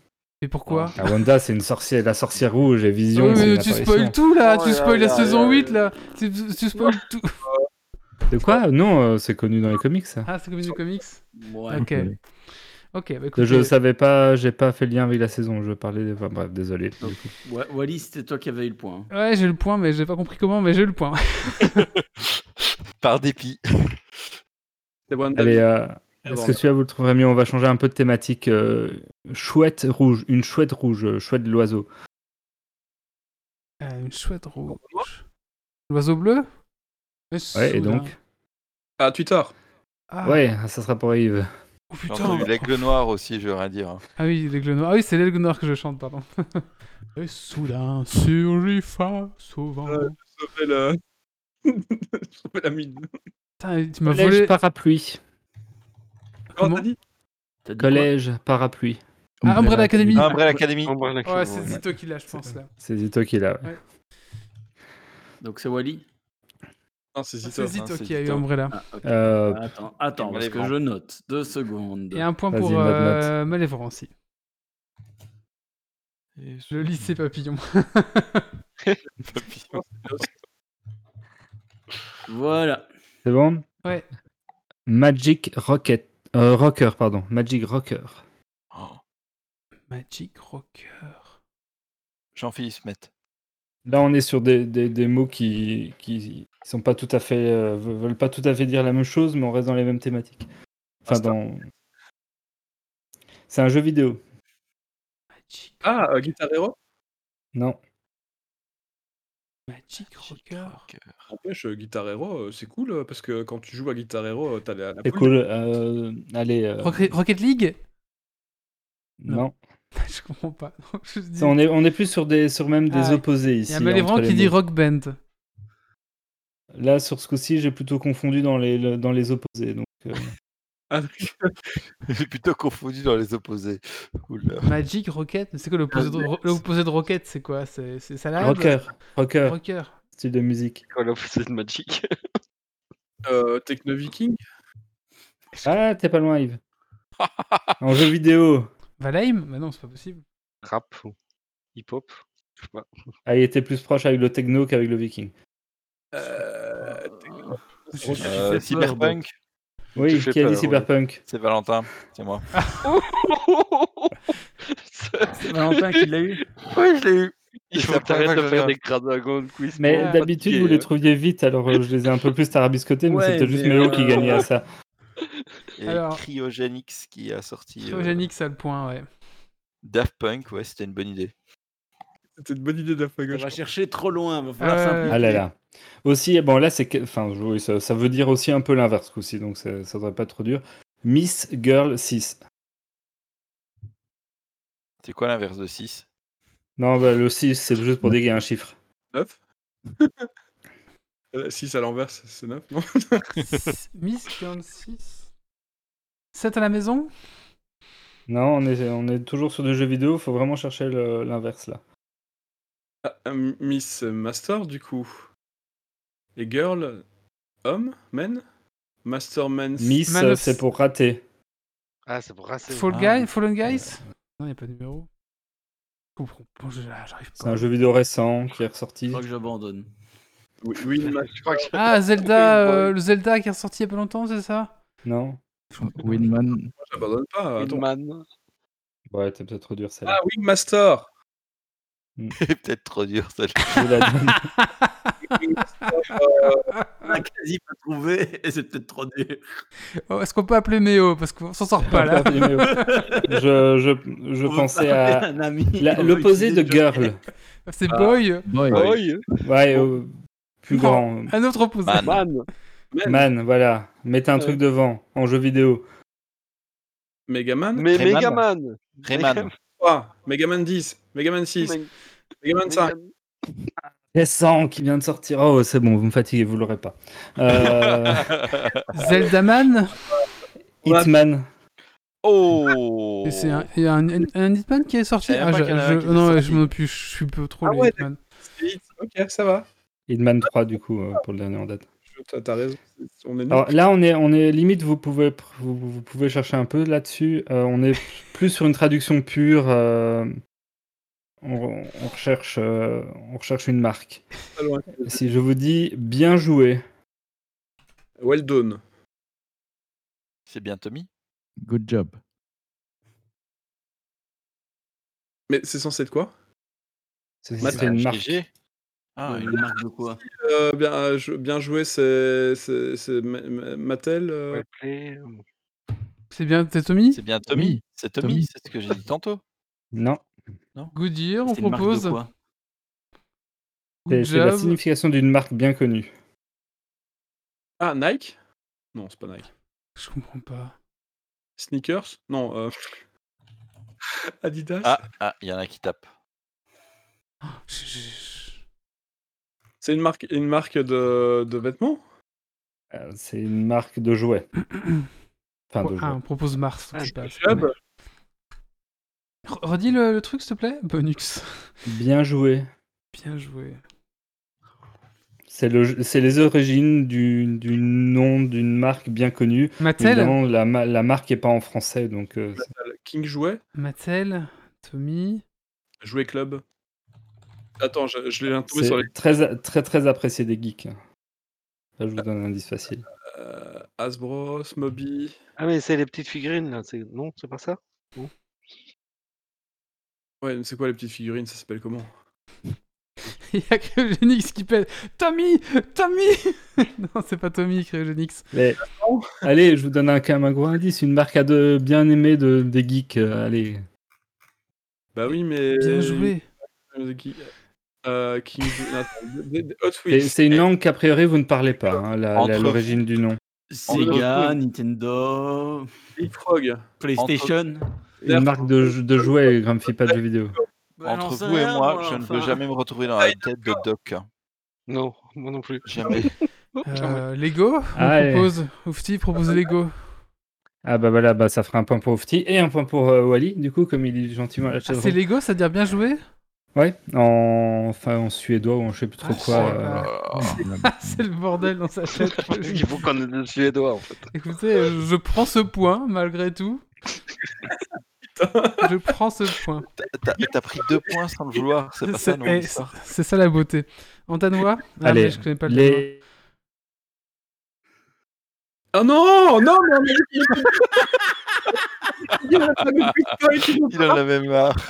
Euh, Mon Discord a lâché avant vous. Euh, non, ça a coupé, désolé. Euh, danois. l'éclair- L'éclaireur du vagabond des étoiles. Euh, le guide galactique, euh, guide intergalactique du- euh, H2G2 Moi, j'ai là. abandonné. hein. Ah, J'aimerais bien le vrai titre. Oh, Le guide plus. du voyageur intergalactique. Ouais, je te, la, Merci. je te la donne. Parce que Ah, c'est là, c'est c'est là je H2G2, savais, alors je la donne. C'est quand je sais pas que je prends le point. un point, quoi. Et Lego, ça se dit Leggogd et ça veut dire bien joué en danois. Alors il y a Ofti Je qui dit sais, ouais. H2G2, mais il faut le nom complet apparemment. euh. Le guide du voyageur intergalactique. Du voyageur galactique, si on veut le nom Chic complet. caractéristique de Galaxy. Elle est bien le- l'image. euh, Euh, je l'accorde à Malévran qui l'a dit en anglais. Ah ok. d'accord. Euh, Hitchhiker. allez, un petit dernier pour la route, histoire de Oh. dire. Eh ben, D'accord, oui. Comme ça, je peux peut-être faire un point de plus. Euh, rassemblement de prestidigitation. Magic the Gathering. Ah, bouh, tout, tout, Oui. tout, je l'avais celui-là. Bah, je sûr. Voilà, on terminera sur celui-là qui a bien fonctionné. Il y a un petit peu de temps pour arriver à mon cerveau. C'est Kylian qui l'a dit. hein. Ah non, c'est Non, Zito. c'est, euh, C'est non, Zito. non. Zito. c'est Zito. Non, mais Zito, il peut prendre des points, hein, c'est bon. Ouais. Donc, le score final de cet horrible euh, truc, laisser Doc faire. hein. Bah, Euh, moi, je crois que les un miens sont pires, donc à choisir, vous peut-être mieux prendre ceux de Non, Doc. non, non, non. euh, je préfère les tiens. Euh, Donc, Grumpy a 1 point, Malévran a 3 points, Wally a 3 points, Volusian Med a 1 Ah. point, Yves a 1 point, Oufti a 2 points, Zito 3 points, Valentin 1 point et Cryogénix 1 point. Et moi, 3 points pour l'avoir fait. Ouais, et toi 3 points pour l'avoir fait. Euh, moi, j'ai deux points. hein. Tout le temps, alors. T'as 2 points? Valentin Ouais, j'ai balancé le guide Oui, il a eu deux points. Ah, et, c'est, je euh, pensais que c'était. Zito qui l'avait dit. Ah ben, Mais c'est ça, moi Ah. j'en avais pas trop non plus. Zito, on a deux, je pense. On coup. enlève un point. oui, donc Zito, Zito on en a enlève 2. un. Pas longtemps. Désolé. Et du coup, C'est pas c'est grave, ça Malévran arrive. qui gagne le jeu et on n'a pas. lis- Euh, Malévran, je vais te l'envoyer euh, euh, ce- on n'a pas la liste, c'est Méo qui fait ça d'habitude. Milieu qui fait ça. c'est Méo qui Euh, a donc on t'envoie dans la semaine, je t'envoie euh, un code pour le jeu, je sais pas ce que c'est, donc tu verras. Je t'enverrai ça et le jeu sera une surprise parce que je sais pas trop ce qu'on a en réserve, mais euh, voilà. Bon, c'est un jeu quoi. je t'envoie ça euh, dans la semaine euh, sur Twitch du coup ou sur Facebook, on verra. Ok. Euh, si c'est bien le Malévran que je pense, je pourrais l'envoyer sur Facebook. Oui, c'est le bon. Ok. Euh, bah écoutez, je pense qu'on va clôturer ici euh, le podcast euh, numéro Qui 214 devait être très court. qui devrait être très court et il est voilà, voilà, c'est le jeu plus c'est un des, des plus longs qu'on n'a pas fait. Je sais pas. Après non, non bah, c'était très intéressant après les les, les, les Girourou, donc euh, bon, voilà ma foi c'était intéressant on a posé plein de questions donc c'était sympa. Euh, écoutez rendez-vous dans 15 jours. Dans 15 jours Yves euh, non Kylian qui recevons-nous Pierrot, l'illustrateur de, de jeux comme euh, Ghost Stories, euh, Monsieur Euh, Jack Kiro Monsieur Jack, euh, Dice Town. Medieval Academy c'est ça? Ouais, voilà. Bonne. bah Oh écoute là là. J'espère qu'il viendra. ah pourquoi Pas occupé parce qu'il m'a il m'a dit qu'il était occupé. Enfin, il m'avait dit qu'on a pris. Il t'a répondu à ton mail? Euh non Relance, relance, relance. Je vais relancer. Donc normalement c'est prévu que qu'il qu'il vienne, voilà. Il va venir. Il va venir. On y croit. On y croit. Laurent et les drones, hein, sinon. Oui, bon, on verra. D'abord on va, on va essayer. Oui, c'est ça. On va essayer Ouais, on de, va essayer de- de je vais, je recontacter Pierrot puis on, on verra bien. Euh, donc rendez-vous donc un jour pour le prochain Geeks League le numéro 215. Euh, Qu'est-ce que je veux dire? Rejoignez sur Rejoignez-nous sur Discord. Il ne l'aurait pas compris encore. Non mais il faut un peu toi, il faut un peu toi comme ça. Ouais, en plus, on est bien dessus sur Discord. Voilà. Euh, on a un Instagram aussi. Enfin, vous, vous retrouvez toutes nos coordonnées sur notre Discord, hein, bien sûr. Donc voilà. Et euh, on est aussi, bien sûr, sur toutes les plateformes de podcast, dont Pas de Geek. Voilà. Bah, écoutez, je pense qu'on va clôturer ici le podcast. C'était un très très bon podcast. Je vous remercie à tous. Merci aux gens de la chatroom. Merci aux chroniqueurs. Et je vous donne rendez-vous dans 15 jours avec Pierrot. Merci à tous. Et surtout, ne lâchez rien. Ciao, ciao Salut tout le monde. Salut. Salut Bonne nuit. Ou bonne journée. Alerte. Dépressurisation atmosphérique. Évacuation immédiate du personnel. Evacuation order. Evacuation order. Evacuation order. Evacuation order.